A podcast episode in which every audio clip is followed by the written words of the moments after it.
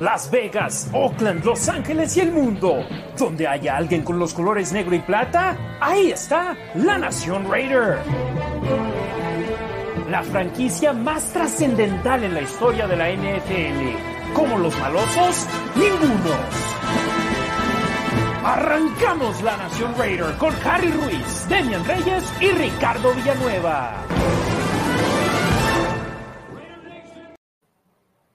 Raider Nation, un gustazo estar de nueva cuenta con ustedes aquí en la Nación Raider. Ya nuestro octavo episodio nos han estado apoyando ya por dos meses y se los agradecemos de gran manera. Por ustedes estamos de regreso cada semana para llevarles lo último sobre el conjunto negro y plata. Me da mucho gusto saludar aquí a mis compañeros de transmisión. Comienzo con Demian Reyes. Demian, ¿cómo estás? Un gustazo estar de nuevo contigo. ¿Qué tal, Harry? ¿Qué tal, Ricardo? Gusto estar aquí. Tenemos muchísima información. Nos vamos a ir rapidito.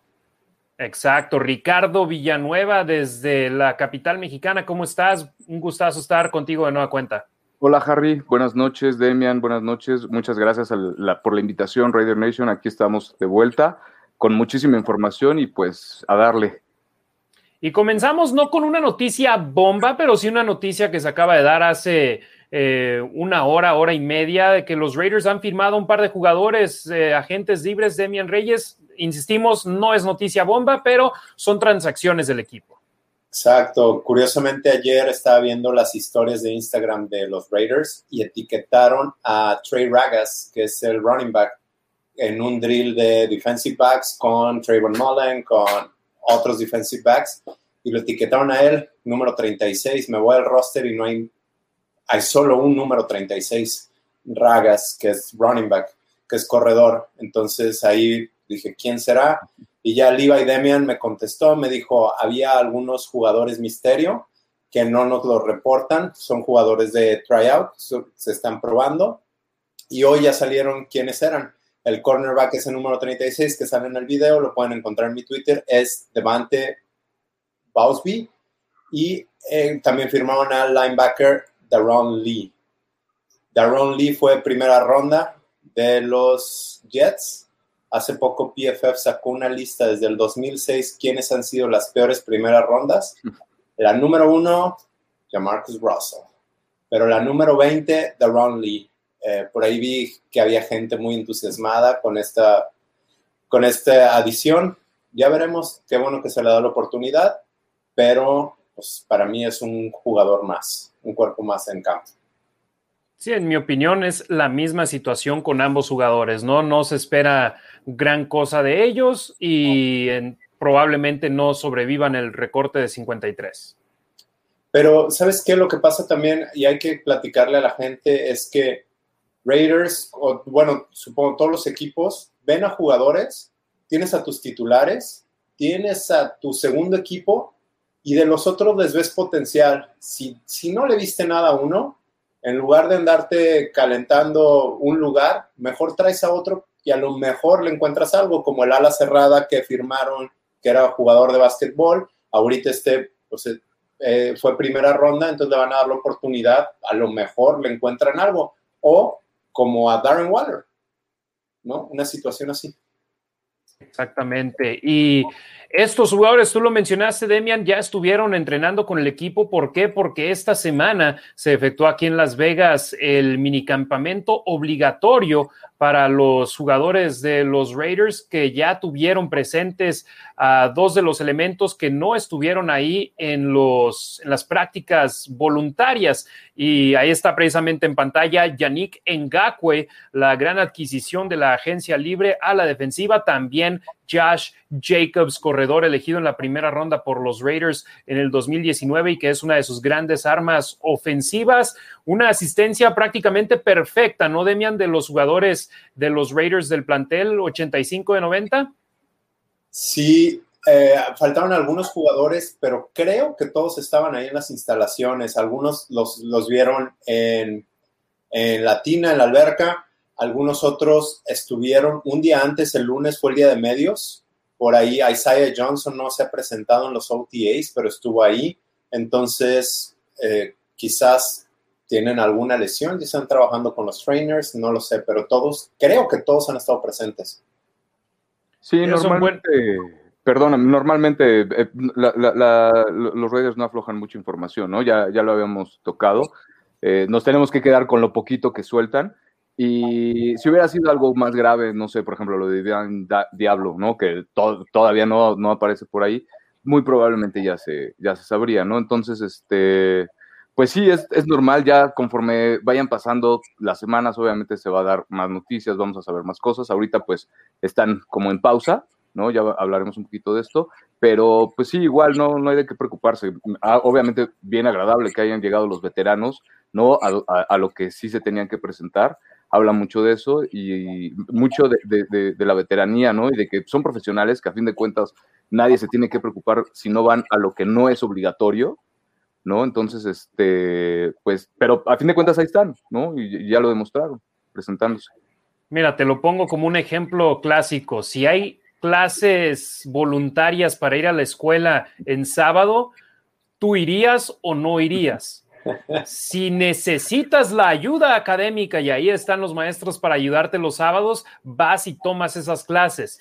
Pero si eres alguien que tiene clasificaciones de a 10, ¿para qué vas un sábado a una clase voluntaria? Es el mismo caso aquí. Derek Carr lo hace para tener más química con sus nuevos compañeros receptores abiertos, para poder también estar eh, leyendo más el libro de jugadas con elementos de segundo año como Henry Ruggs y Brian Edwards que no tuvieron el beneficio de un campo de entrenamiento o minicampamento el año pasado. Pero para un jugador como Yannick Ngakwe, que es una gran adquisición de la agencia libre, que él jugadas no son muchas, es lo que necesitas poner presión en contra de los tackles de los rivales. Para un Josh Jacobs que se sabe el libro de jugadas de la A a la Z, ¿para qué ir a estas prácticas? Y Demian, me gustó mucho algo que tú publicaste al respecto de Josh Jacobs. Él habló con John Gruden, él habló con los, el staff de entrenadores y tenía permiso de no asistir a estas prácticas y de él prepararse por su parte, ¿no? Sí, correcto, es lo que decían los beat writers, Vinny Monseñor, que los jugadores ausentes tenían permiso y lo vimos en las primeras fotos. De, en las fotos del primer día de campamento sale Josh Jacobs con Gruden abrazados, riéndose, también Quinton Jefferson. Todos, todos tenían permiso. Josh Jacobs habló con sus coaches. Los coaches en la entrevista de esta semana, eh, los coaches le dieron su bendición, le dijeron tienes que trabajar en esto, en esto, en esto y confían en él. Y de hecho, cuando hay Josh Jacobs se le pregunta en la línea ofensiva, dice, no te voy a mentir, al principio dije, ¿qué estamos haciendo? ¿Qué está pasando?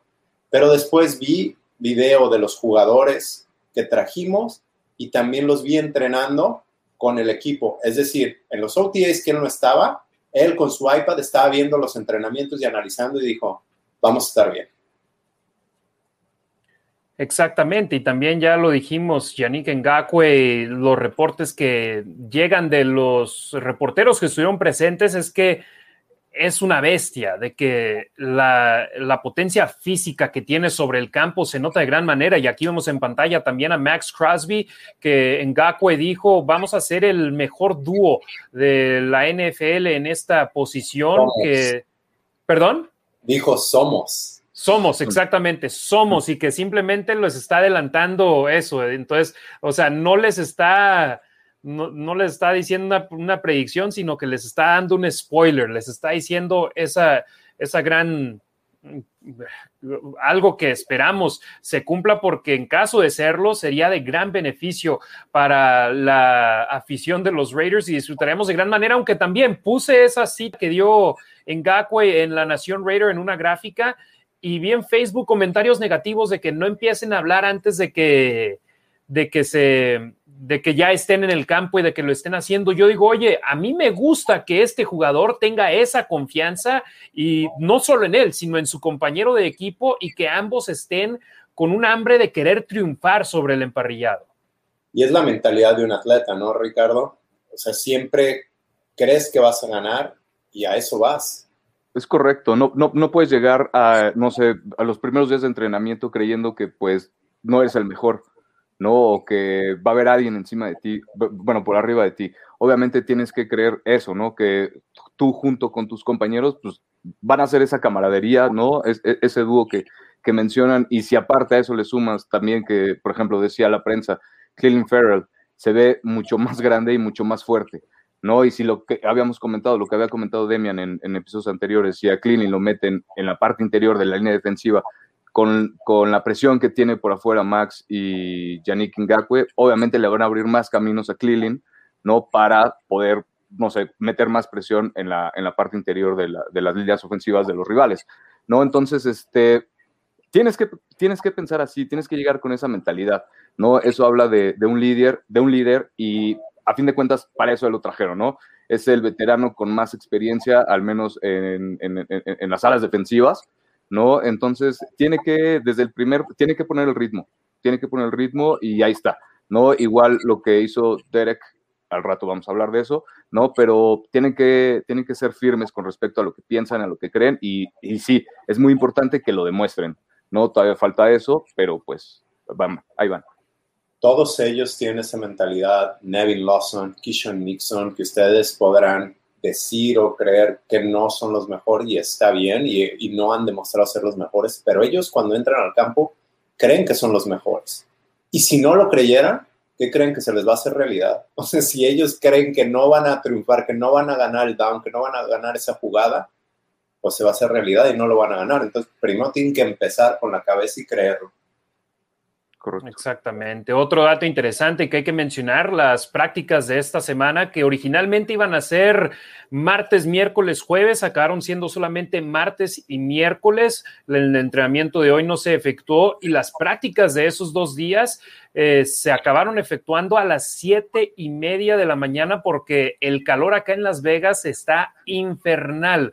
Eh, se rompió récord en un par de ocasiones la última semana. Eh, yo salí hoy por trabajo a las 10 de la mañana y ya estábamos por encima de los 40 grados centígrados. Acá los miden en Fahrenheit y estábamos en 115, 118, que es criminal. Y siete y media de la mañana estaba hablando en nuestra junta previa de producción con Ricardo de que sabemos que si el entrenamiento comienza a las siete y media, los jugadores llevan ahí desde las cinco y media o seis de la mañana ya en, en las instalaciones, en el cuartel general del equipo, ¿no?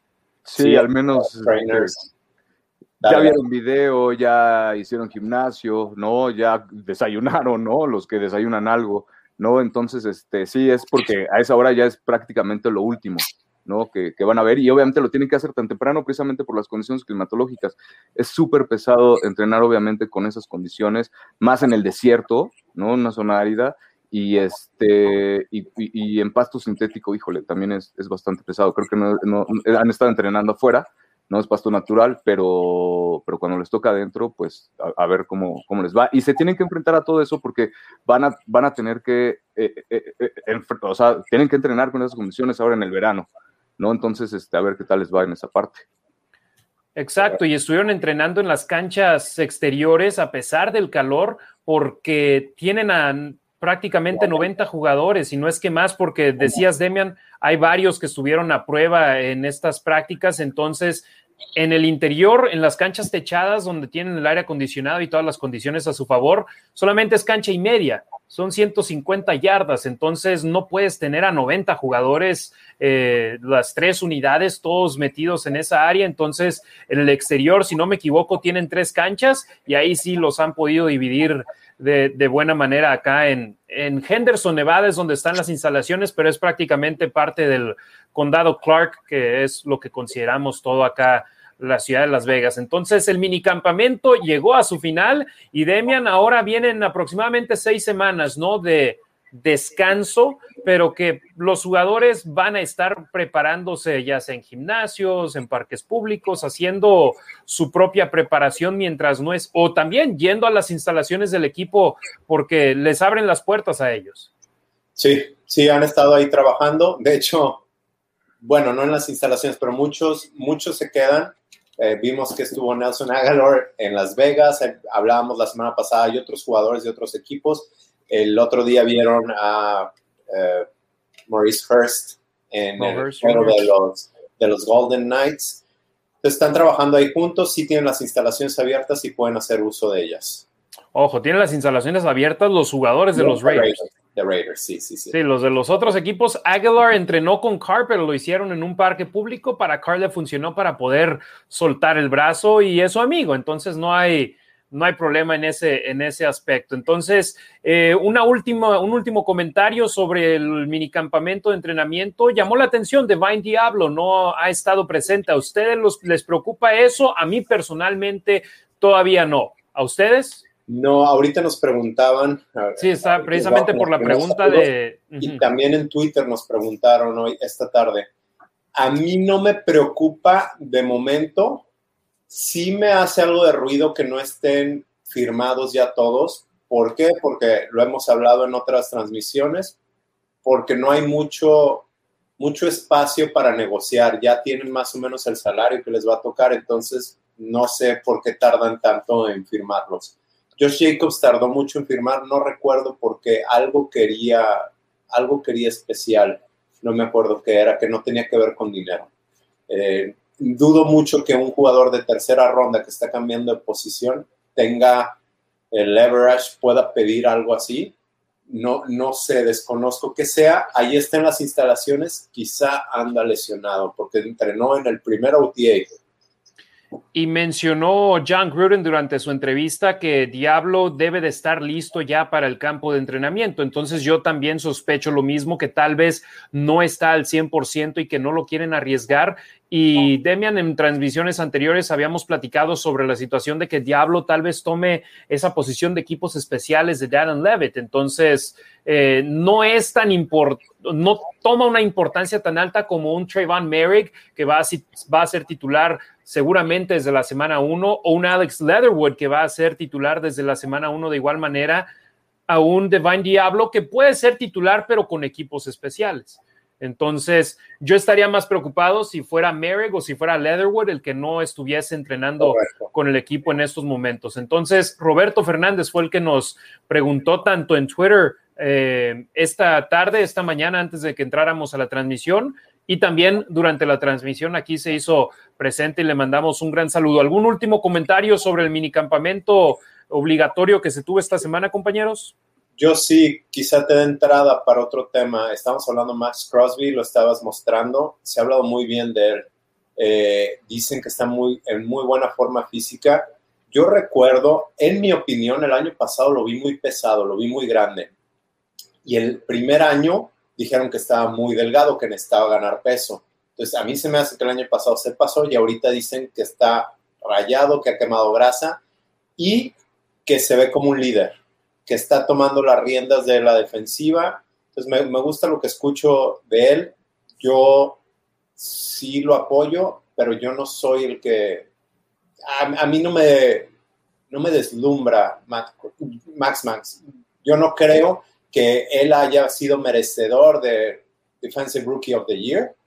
Creo que sí había un abismo entre, entre, entre Bosa y Max, pero sí creo que esta temporada puede ser la suya y más por la rotación que pueden tener.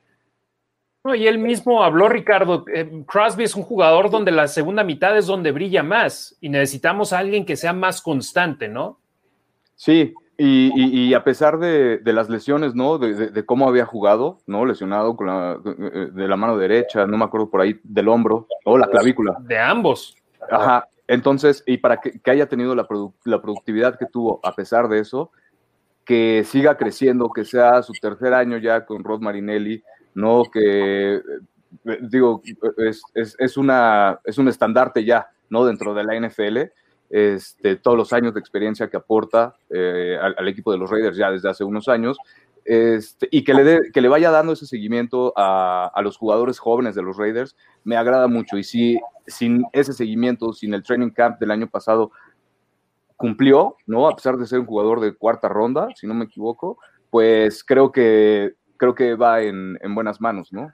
Sí, cuarta ronda de conferencia chica de una escuela chica, Eastern Michigan, y que en su primer año tuvo 10 capturas, nadie lo veíamos venir, todos esperábamos esa producción de una selección número 4 como lo fue Cleveland Farrell, y lo acabó dando Max Crosby, y ahora ya queremos ver esa consistencia. Si bien siete fueron buen número, fueron menos que su primer año, pero también hay que decirlo, como lo mencionábamos, lesión de, de hombro, lesión de fractura de mano y no se perdió un solo partido. Entonces, eso me enseña que tiene corazón y que quiere sobresalir y que vas a necesitar algo muy grave para que se pierda un partido aparte de considerar, perdón, eh, la defensiva de los Raiders, ¿no? O sea, obviamente no era la mejor. Y a pesar de tener esa defensiva con ese perímetro, con esos linebackers, él seguía produciendo, ¿no? Números bajos, pero pues ahí estaba. La verdad es que para mí cumplió bastante, bastante bien.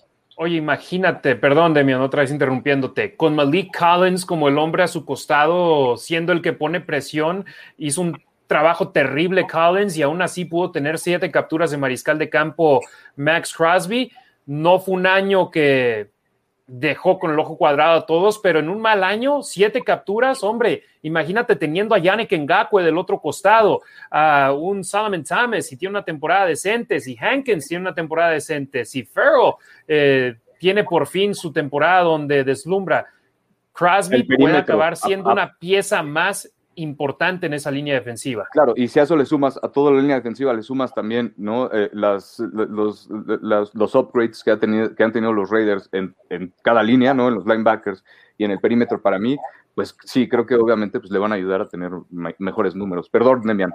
No, no, está bien. Lo que, lo que le falló a Max Crosby fue la eficacia el año pasado y creo que la rotación este año eh, lo puede hacer más eficiente al entrar en, en jugadas de tercera oportunidad o más descansado y tener esa rotación.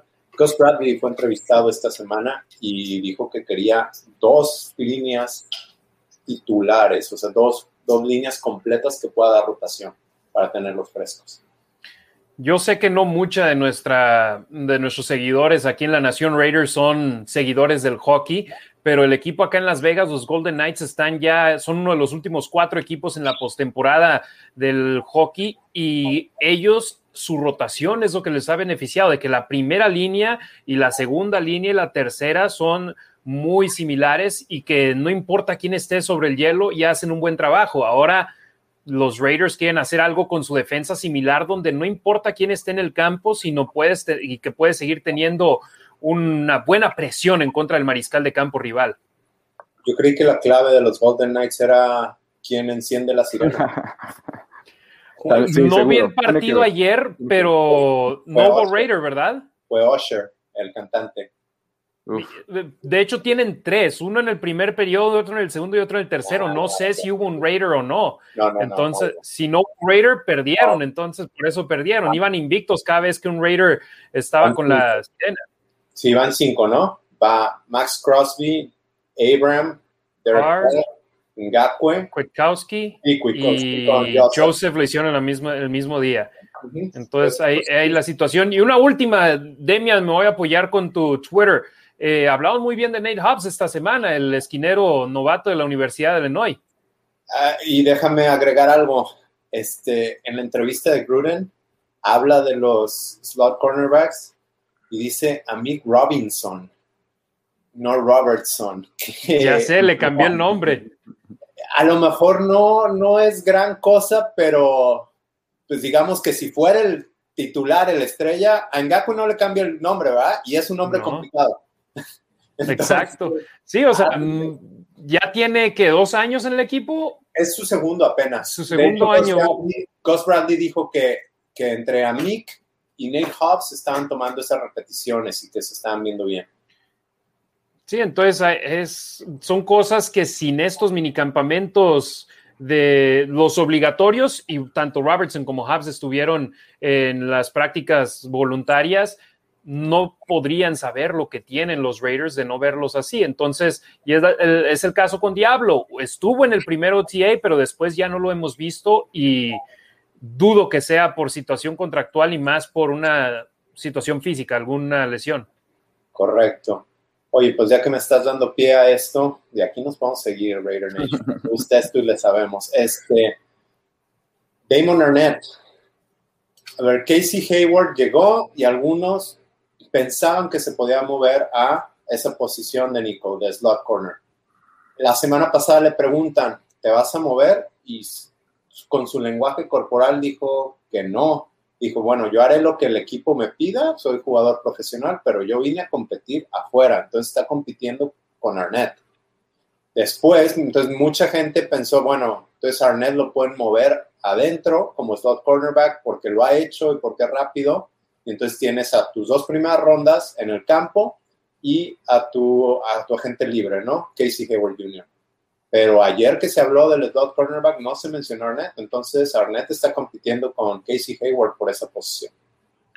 Pero a mí algo que me gusta ahí es que tendríamos rotación en esa posición de, esquinero exterior, o sea, no estaríamos eh, limitados a como el año pasado que era Trevon Mullen y Damon Arnett, y después se lesionaba Arnett y ahí viene Nixon. Eh, entonces, o sea, ahí por lo menos tocando madera llega a pasar algo con Hayward o con Mullen puede entrar Arnett o viceversa. Entonces, eh, me gusta esa situación en estos momentos con los Raiders, que es por lo menos mejor de lo que tuvimos el año pasado. Eh, ya llevamos 25 minutos en la transmisión y todavía no hemos mandado saludos. ¿Les parece si leemos algunos de los comentarios? saludos.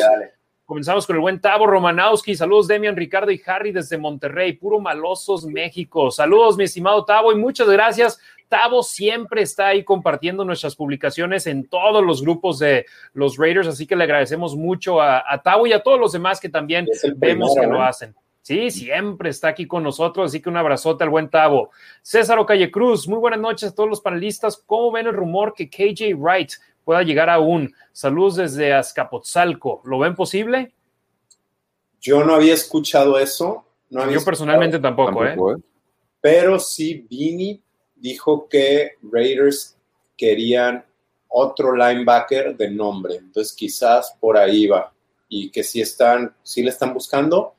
Nada más dijo, las primeras rondas son inamovibles, o sea, Damon Arnett, Josh Jacobs, Abraham, no los, no harían trade de ellos, pero quizás alguien más sí. Roberto Fernández, buenas tardes. Demian Harry, Ricardo, saludos desde Atotonilco del Alto, Jalisco. Excelente podcast, Go Raiders. Andrés Aldana Correa, saludos desde Cali, Colombia. Saludos, hermano. Armando Trejo, saludos desde Mile High en Denver. Go Raiders. Así que vamos, México, Estados Unidos y Colombia. Vamos contando, le van tres. Saludos, Demian Ricardo Harry desde Chihuahua y puros malosos. Saludos, Manuel. Paul Arcos, saludos amigos desde Canadá con la novia de México. Ella le gusta el Dallas de Cambiamos Pronto. Raider Nation for Life. Cuatro ya. Eh, Roberto preguntaba sobre la situación de Divine Diablo y dijo, ¿pasará lo mismo que Len ahora en otra tercera ronda que se nos va? Lo dudo, no creo que ese sea el caso. Eh, Andrea Aguilar, here, abrazos caribeños, presente como cada semana, los malos de Cancún, mi chiva, un abrazote, gracias. por vernos. Eh, Radio Nation Costa Rica, saludos a todos y todas desde Costa Rica, pura vida, allá en Costa Rica, saludos al buen Harley que está siempre al pendiente, ya Cinco países llevamos aquí en los primeros comentarios. Eh, un fato que habla, dice Raiders. Life Fox, saludos Demian, Harry, Ricardo desde Monterrey. Eh, Noé Cabral dice, el calendario es brutal, espero que digan lo mismo para la semana. Bye. Eh, creo que se refiere a lo que decía Yannick con de Max Crosby. Crosby y él siendo los mejores en esa posición, ¿no? Eh, ¿Qué les parece la actitud de Derek Carr y su liderazgo? En lo personal, siento que es el indicado para nuestro cuarto Vince Lombardi. Vamos a hablar de Derek Carr y su comentario que dio esta semana, que a, todo el mundo está hablando al respecto. Vamos a hablar de eso más adelante en el programa y escucharemos las declaraciones que dio Derek Carr. Eh, Javier Iván Salas Hernández, saludos desde Ciudad Juárez. Se nos ve bien, aún, aunque muchos especialistas no lo crean así pero sea lo que sea, somos Raider Nation for life, exactamente. Aquí estaremos siempre en las buenas, en las malas y en las peores y en las de siempre. Eh, un pato que habla dice, el problema son tantas temporadas perdedoras que nos llevan a preferir hechos en cuanto a la situación de eh, diciendo que él y Max son los mejores en esa posición. Dice, yo le creo, pero antes de decirlo, lo hago, lo demuestro. Eh, saludos a un pato que habla y que también ahí escribe en el teclado. Eh, Hugo Olvera Saga, Raiders, Charlie del Valle, saludos banda, excelente panel, gracias por tenernos bien informados como siempre. Raiders, traemos un gran equipo. Saludos a Charlie que ahí nos estaba preguntando si hoy iba a haber podcast. Normalmente un día anterior es cuando publicamos de lo que vamos a estar hablando y mientras Demian y Ricardo sigan invitando, eh, aceptando la invitación, aquí vamos a estar con ustedes en la Nación Raider. Eh, Raider Nation Costa Rica para, para Ricardo. En estos minicamps y demás, a los jugadores también les controlan las dietas y demás, ¿no? ¿Cómo se planifica eso y cómo hacen para que los jugadores se adapten a eso? Pues, perdón, Ah, pues tienen los recursos y sí, los, los jugadores, los coaches tienen un plan de trabajo para ellos, pero también al ser profesionales no es como en una universidad donde pues, no tienen dinero para contratar a sus, a sus propios coaches o sus trainers. Entonces, pues no sé, pueden, pueden ellos seguir el plan de trabajo de, que les dan ahí en el, en el equipo o ellos pueden tener a sus propios eh, coaches lo, lo, que sí les, les, les, planifican o lo que sí les dicen, ¿sabes qué? Eh, ¿no? Por decir un ejemplo, tú no te puedes pasar de, no sé, 300 libras, ¿no? Tú tienes que llegar al verano, al training camp, con estas medidas, por ejemplo, tú sabrás cómo le haces, ¿no? Aquí te presentamos todo en las instalaciones, tienes a los trainers, tienes eh, los nutriólogos, tienes todo, ellos ya saben qué es lo que tienen, ellos ya saben qué es lo que te van a dar de comer, ¿no? En base, con base a las calorías que necesitas, ¿no? A las grasas que necesitas quemar, etcétera, ¿no? Este, es más o menos como, como está la jugada. Sí, yo estoy casi seguro que el equipo en sus nuevas instalaciones hasta chefs tienen ahí para, para prepararle a los jugadores eh, alimentos saludables y que los puede tener en la mejor posición. Saludos al buen Harley, que nos... Eh, una muy buena pregunta, eh, muy buena pregunta ahí al respecto. Un pato que habla, dice, Carr se puede regresar a California. Hugo Olvera Saga, ¿qué tal la declaración de Carr? Me encantó, ese es mi quarterback. Fíjate, ahí back to back, uno que sí, otro que no. Eh, porque dice un pato que habla, dijo que estaba out. No entiendo el comentario, a ver si nos puede. El diablo era. Yo lo estaba leyendo cuando estaba. Ah, ok. Ah, perfecto. Sobre. sí, Diablo dijo que es de Gruden que espera que esté de regreso en el campo de entrenamiento ya en seis semanas más o menos. Eh, Ricardo Villanueva, saludos desde Mérida, Demian, Harry y Ricardo. Saludos, papá. Eh, Mr. J91, saludos desde Guatemala, ya seis, seis países llevamos. Eh, un pato que habla, lo que necesitamos es que Carr se vaya, necesitamos otro quarterback. No, hombre. Te digo, es el enigma de la nación Raider Derek Carr. Hay muchos que lo aman, hay muchos que lo odian. depende de cómo le vaya en el partido en el cual está jugando en ese momento. Eh, Roberto, o bueno, también dice un pato que habla, Farrell on the hot seat. ¿Tú crees que esté eh, peleando por su posición en el tercer año? Yo no creo. Eh, fue, bien, fue bien calificado por PFF, ya hemos hablado, sí, no PFF, pero quiere decir que hay gente que ve video, y, no PFF, sino los coaches, que sí les gusta lo que hacen. Por ejemplo, Max Crosby, su fuerte no es la carrera, por ese lado corrían y por Ferrell no, por e, es, sí tiene su, fuerte. Ahora, si le van a extender su quinto año, ahí sí no sé. Tiene que demostrar este año y eso sí, estoy de acuerdo. Eh, Roberto González Jr., hola carnales desde San Diego, California, Raider for Life. O bueno, dice hashtag Raider Two Face. Y dice puro tit Raiders. Así es, puro Raiders. Eh, Amado Nervo, hola, hola, ya llegué. Saludos, jóvenes Raiders. Y un pato que habla dice: primero tenemos que cambiar de quarterback. Me imagino para, para que nos vaya bien. Te digo, un pato que habla definitivamente no es fan de Derek Carr. Eh, Bogus Max, Yannick hizo sonar la sirena ayer en el partido de Golden Knights, entonces, ¿no? fue, fue, anteriormente. Fue el lunes, el lunes que llegó. Ajá, el juego que ganaron. Eh, Amado Nervo, un par de preguntas. Dice: ¿Cómo ven con Carr que se retira si es cambiado? Vamos a hablar de eso más adelante. Y dice: Ngakwe hizo menos a Farrell. ¿Podremos decir de manera oficial que es un bust? Digo, por ser la selección 4 global. No lo hizo de menos. Él habló al respecto de Max Crosby. Tal vez tiene una relación más cercana. Y después también le preguntaron a Ngakwe sobre Cleveland Farrell y habló bien de él no tan bien como Max Crosby, pero habló bien sobre el nuevo número 99 de los Raiders. Roberto González, en mi opinión, vamos a tener una defensiva mucho mejor. La neta, ese es Raider de vida. Carr se merece ganar un Super Bowl con nosotros. Vamos a hablar, insisto, de Derek Carr y sus declaraciones un poco más adelante. Jorge Espino, saludos de la a la Black Side Querétaro. Phil Core, seguro por lo que ha mostrado por resultados. Eh, Eduardo Armendáriz Simón, saludos para los tres. Harry envía saludos a la raza lagunera. Raiders, saludos. Mi estimado Edmundo, saludos a toda la banda de los la Raider Nation allá en Torreón. Tienen un grupo de fans, ahí se juntan a ver los partidos. Saludos al buen Roy, a Lalo, a Pedro, a todos allá de la laguna que siempre están al pendiente de nuestros Raiders. Eh, Bogus Max, saludos a Mateo, un pequeño Raider. Mateo, muy bien, desde pequeño, así es como se hace. Hay que educarlos bien. Exacto. Osvaldo Ríos, Let's Go, Nación Raiders, saludos desde Cuautitlán. Eh, Moisés Jiménez, saludos desde Chiapas. ¿Por qué se inclinan a comenzar el Esquineros Nickel? La formación de, de Bradley, ¿estará hablando? que por qué se inclinan a, tener a los esquineros en la formación NECO. Ah, vamos a ver, vamos a ver, digo, perdón. Ah, pues es el fútbol que se juega ahora. Eh, antes necesitabas parar la carrera, como era lo primordial que tenías que hacer, y jugabas con tres linebackers.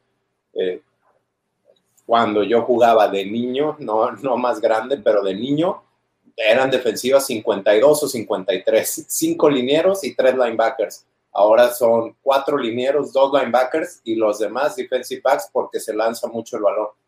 Sí, y, porque cada vez el fútbol en, la liga, en la NFL en general, ¿no? Es más rápido. No tienes a los, digo, ahí está Tarek Hill, ¿no? Por ejemplo. Entonces no le puedes jugar obviamente con tres linebackers cuando Kansas se abre con cuatro receptores.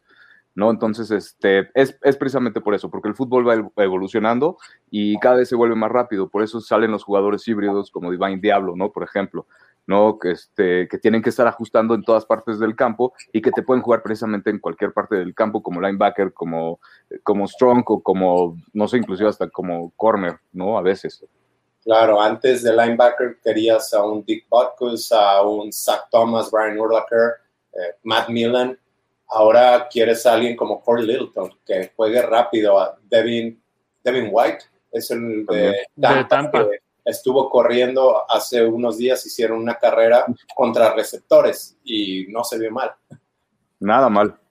Exacto, la liga evoluciona y si tienes a un Patrick Mahomes lanzando para 500 yardas por partido, necesitas más jugadores en la defensa secundaria que elementos cuidando la carrera. Entonces, por eso se van un poquito más ahora con, profundos.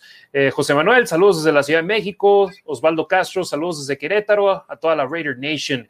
Tavo Romanowski dice, Demian, qué buena gorra. Luis Reyes, saludos, Harry, Demian y Ricardo. Un pato que habla sigue enojado con Derek Carr, sigue frustrado con él. Dice, Derek es un pastor, no un ganador. Lamentablemente no nos ayudará a ganar. Espero y nos demuestre lo contrario este año. Germano Tonastrain, eh, saludos desde Hermosillo, Sonora, puros Raiders. Osvaldo Castro, saludos desde Querétaro, la Raider Nation siempre apoyando. Puro Raiders. Eh, Just Wayne, saludos desde Azcapotzalco, Ciudad de México. Raider Moy, eh, saludos desde la Ribera Veracruzana. Osvaldo Castro, Demian Harry Ricardo, gracias por los comentarios. Hashtag Go Raiders. Hugo Olvera Saga, díganle, ¿qué a quién? Anthony Avellaneda dice que le gusta mi gorra, saludos desde Burundi, así que ya siete países, aunque no, él está en Las Vegas, no en Burundi. Eh, Rubens Master, los que no saben de fútbol odian a Carr. Yo no opino nada al respecto. Cada quien tiene la opinión, su derecho a su opinión, entonces cada quien puede opinar lo que quiera.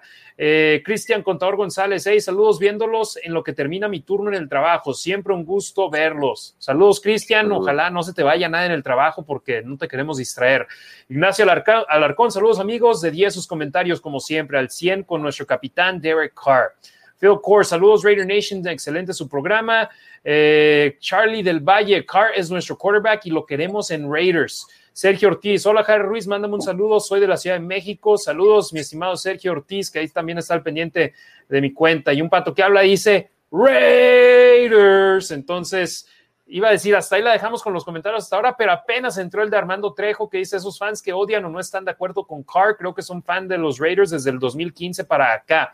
No se acuerdan de aquellos quarterbacks que tuvimos después de Rich Gannon. Y hablamos de Derek Carr más adelante en el programa, pero por lo pronto Vamos a seguir con nuestro siguiente tema porque, como lo dijimos eh, durante la semana, es un programa bien, bien completo el que tenemos hoy con ustedes porque hay bastante de qué hablar y vamos a seguir con nuestro análisis por posiciones. Ya hablamos de la línea ofensiva, ya hablamos eh, en el episodio número 6, pueden ir a, escucharlo en versión podcast o aquí en el Facebook de la Nación Raider o el Twitter de la Nación Raider o de los Raiders Info. Hablamos la semana pasada en el episodio 7 sobre los receptores abiertos y ahora toca el turno de hablar sobre una posición que en mi opinión es una de las fortalezas de los Raiders y estamos hablando de la posición de alas cerradas. ¿Y por qué es fortaleza para los Raiders?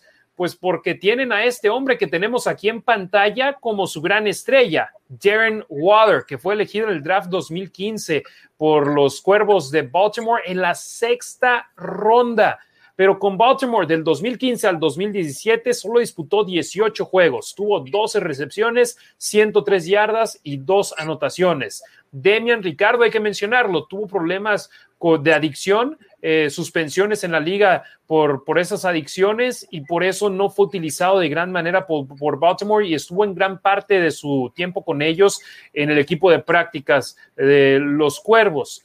Entonces, los Raiders se animan, hacen un intercambio por él en el 2018 y del 2018, que fue un año muy discreto para él, pero del 2018 al 2020 con los Raiders tiene el doble de partidos que tuvo en esos tres años con Baltimore, eh, casi 20 veces más recepciones, las yardas ni digamos, y seis veces más anotaciones. Los números de Waller con los Raiders, 36 partidos, 203 recepciones, 2.416 yardas y 12 anotaciones. Líder de recepciones y yardas por recepciones para los Raiders en el 2019 y 2020 no hay mucho de qué hablar con Darren Waller más que es una superestrella, se va a merecer una gran extensión cuando sea su turno y es una de las fortalezas de los, de los Raiders y uno de los mejores jugadores en el equipo para los Raiders y uno de los mejores en la liga en la posición.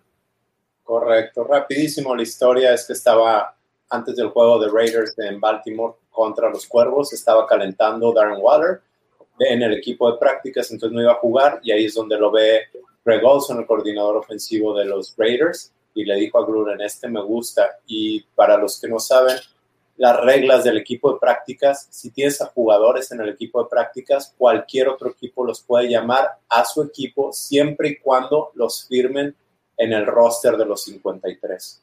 Entonces les gustó mucho, Raiders se lo trajeron, tanto que, si ustedes recuerdan, ese 2018, Jared Cook fue el líder en recepciones de Raiders. Raiders no tenía receptores y aún así, en lugar de extenderle el contrato, lo dejaron ir porque sabían lo que tenían con Darren Waller. Y hago mi paréntesis. Creo que es una situación similar con Andre James y no estoy diciendo que Andre James sea mejor que Rodney Hudson o que vaya a ser un superestrella como Darren Waller, pero los Raiders saben lo que tienen con él y por eso pudieron dejar ir a Rodney. Correcto. Y este, y pues sí, la verdad es que los Raiders se sacaron la lotería, ¿no? Con, con Darren Waller. Les ha dado muchísimo. Ha sido un arma bastante, bastante peligrosa y bastante confiable para Derek Carr.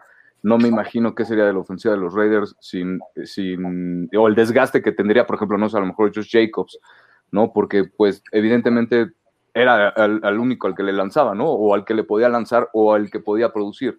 ¿No? Desafortunadamente los receptores de los Raiders no han demostrado, salvo Nelson Aguilar, que obviamente, bueno, pues ya no está, pero, pero si no era Waller, no era nadie más, ¿no? Entonces, este, qué bueno que, o sea, es, parte del proceso, qué bueno que los Raiders, eh, por, eso es tan importante esto del minicamp, ¿no? Que, que por fin eh, estén ya juntos y puedan seguir trabajando y que obviamente le van a quitar un poquito de presión ¿no? Tanto a Derek Carr para que le lance a, Waller y pues para que puedan hacer más cosas. Entonces, a nivel ofensivo. Entonces, este, pues sí, no, no hay mucho que decir. O sea, él ha cumplido, ha cumplido bastante, bastante, bastante bien. Es uno de los mejores jugadores de la liga. Y este, y pues está codeándose igual, ¿no? Con los, con los mejores. Me da mucho gusto que sea un Raider, ¿no? Y que, y que siga demostrando que obviamente todos los problemas esos ya los haya dejado atrás y pues que se enfoque en, lo que es importante, que es un profesional y ahí está dando resultados. Les recomiendo que sigan su historia. Eh, Harry mencionaba tuvo, tuvo problemas de adicción. Ahorita los jueves tiene una sesión en vivo con su coach en Instagram y también ha estado trabajando con Max Crosby Eh, luego hablamos de Max Crosby, que, quien es alcohólico y ya ha dejado el alcohol y por eso se ve, se siente más enfocado y está en eso. Entonces, tiene una buena historia les recomiendo la sigan. Sí, Waller en su primer año con los Raiders en el 2018, seis, eh, cuatro partidos disputados, seis recepciones, 75 yardas. Después, en la temporada 2019, eh, después de sus primeros cinco partidos, eh, donde tuvo, veamos, 37 recepciones, 359 yardas para los Raiders en las primeras cinco semanas y los Raiders lo acaban firmando a una extensión de contrato que todo mundo decíamos, ¿qué están haciendo los Raiders? ¿Por qué tan temprano le están dando una extensión de contrato si ha jugado muy poco con los Raiders? Fue una extensión de cuatro años, eh, dinero nuevo 29.8 millones de dólares, dinero garantizado 3.22 millones eh, al firmar. Y todo el mundo decíamos, ¿por qué lo están firmando si apenas llevamos cinco juegos en la temporada? Y ahora es uno de los robos, en, no solo de los Raiders, sino de toda la liga, el que los Raiders tengan en estos momentos a Darren Waller por un número tan, tan bajo. Entonces, con Waller tenemos una estrella en esa posición, pero tenemos profundidad en esa posición porque el suplente o el tight end 2 es este hombre que tenemos en pantalla, Foster Moreau, que fue elegido en la cuarta ronda por los Raiders en el 2019, selección número 137, en su temporada de novato, 13 juegos disputados, 25 recepciones, 174 yardas y 5 de sus recepciones fueron anotadoras. Lamentablemente en diciembre sufrió una lesión de rodilla izquierda, eh, de ligamentos de ACL que hizo que se terminara su campaña y en el 2020 teniendo, digamos, el freno de mano, teniendo a Jason Witten tomando alguno de los snaps en la posición de ala cerrada, tuvo solamente siete recepciones, pero casi la misma producción que el año anterior, 140 yardas y dos anotaciones. Eh, él es un jugador que, en mi punto de vista, tiene todo para ser una estrella y ser un gran complemento para Darren Waller, compañeros. Dale, Rich, que yo sí traigo mucho de él. Bien, entonces, pues igual, no, me gusta mucho el, complemento, como lo dices, Harry, ¿no? Que, que puede hacer con Darren Waller. Me gusta mucho igual la, la, imagen, la imaginación que puede tener eh, el coordinador ofensivo Greg Olsen o Gruden, ¿no? Para las jugadas y para las formaciones, cómo los puede usar, ¿no? Aprovechando que los dos son buenos y aprovechando que tienen lo que decía, ¿no? Más armas, que la ofensiva tiene más armas, en serio se pueden hacer muchísimas cosas. Es a mí lo que, lo que me llama la atención, que obviamente le, le ayudó muchísimo tener ese año de coach a Witten, ¿no? Y este y creo que le aprendió bastante bien. Entonces, este, pues ahí van, ahí, van, de verdad. Me gusta mucho que lo, lo que he visto de él y, y excelente complemento para Waller. Eh, Demian, ¿quieres dar tu comentario al respecto de, de, perdón, de Moreau o quieres eh, que escuchemos primero lo que dijo Darren Waller al respecto de su compañero? Dale primero con lo que dijo Waller. Este es Darren Waller, a la cerrada titular de los Raiders, que habló sobre Foster Moreau al ser preguntado al respecto sobre su compañero de equipo. Foster looks, um, I mean, his explosiveness just continues to increase every time uh, you know, we come back together as a team, you know, just working with him in the off season and, you know, he's working hard just like with me, like he's even push, like, you know, pushing me with the way that he works and with the, you know, attention to detail that he's been working with this off season and it's carrying over out here. Um, he looks a lot more fluid and it's just continuing on that path to being the player that I know that he can be and he can be, you know, an extremely vital component to this offense and I can't wait to see to see him, you know, expand the routes that he runs and you know the the way that the offensive staff continues to challenge him because you know you can you can never have too many weapons, and I feel like Foster, you know, can really show the world who he's capable of being this season, and uh, can continue to build on top of that. So I'm really excited for him.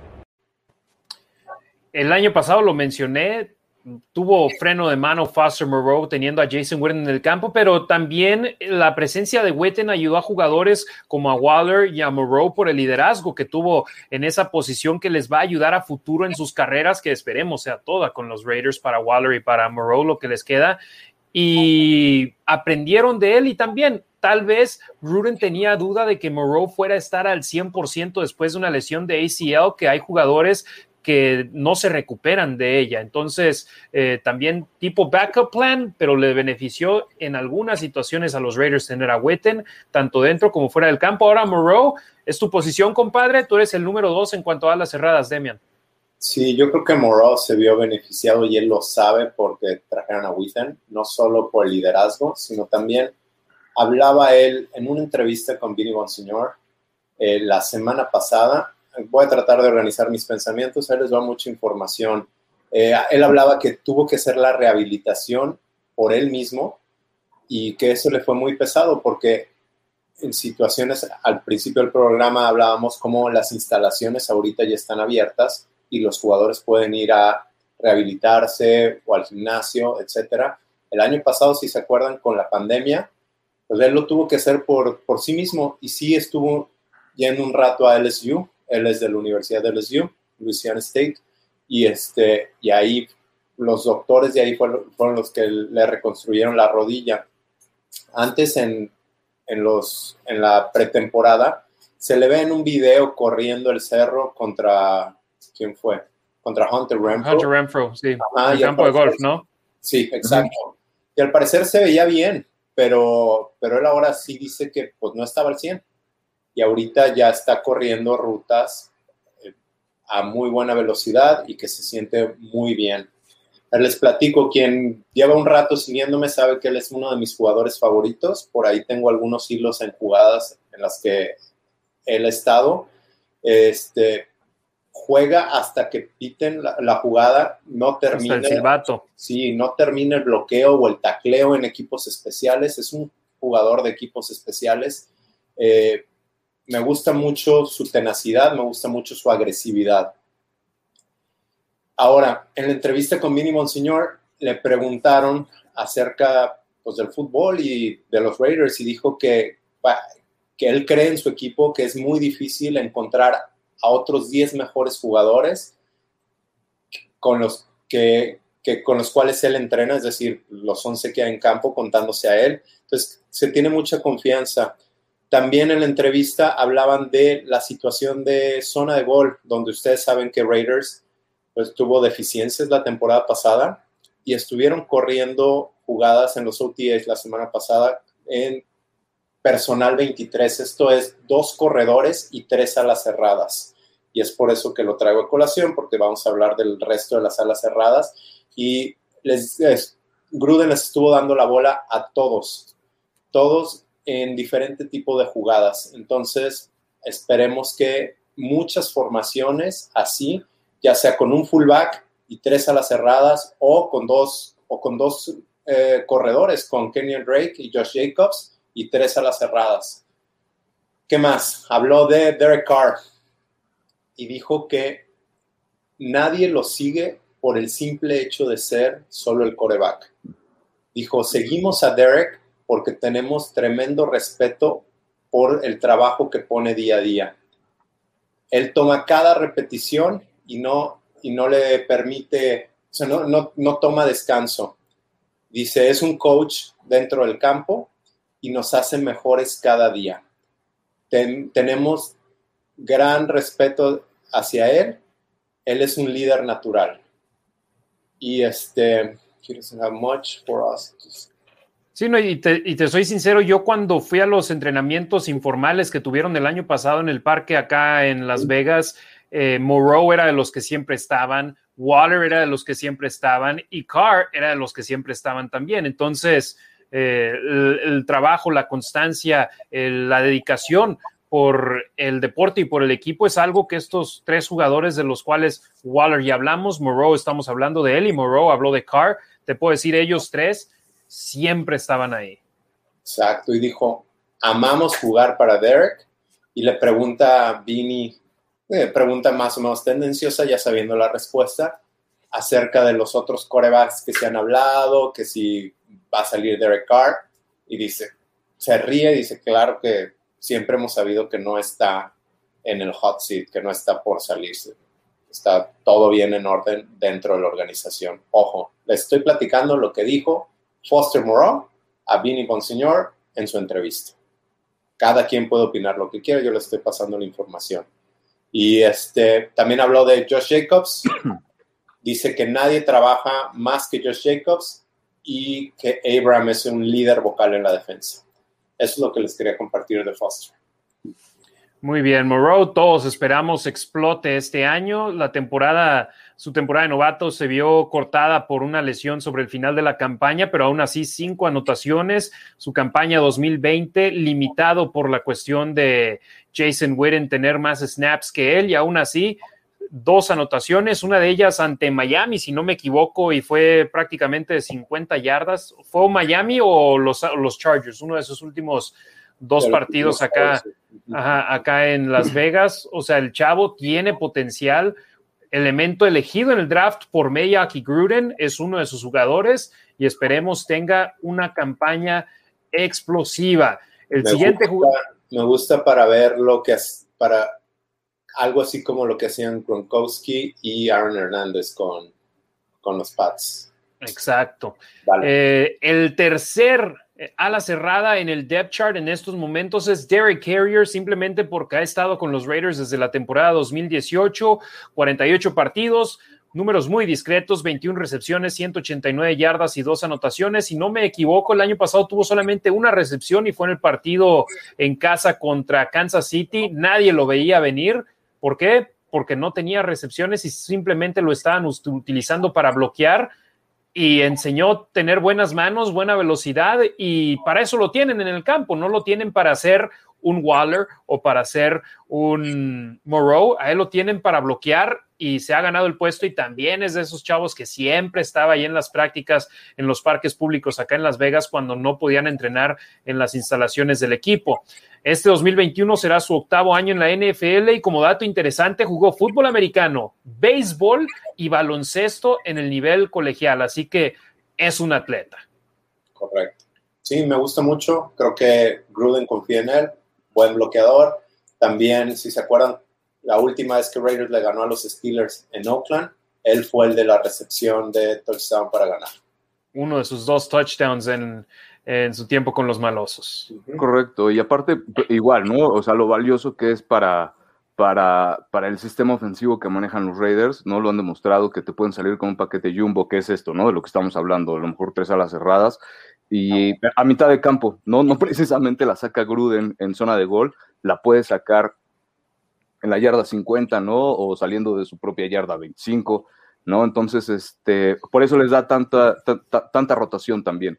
¿no? Y tienen que demostrar, obviamente, que cumplen, ¿no? Para que los puedan seguir considerando en cualquier jugada o en cualquier situación, ¿no? Entonces, este, pues ahí está también. Una pregunta, compañeros. ¿No es común hoy en día que un equipo entre en el roster del día de juego con cuatro alas cerradas, no? No, creo que Raiders son de los pocos que lo hacen.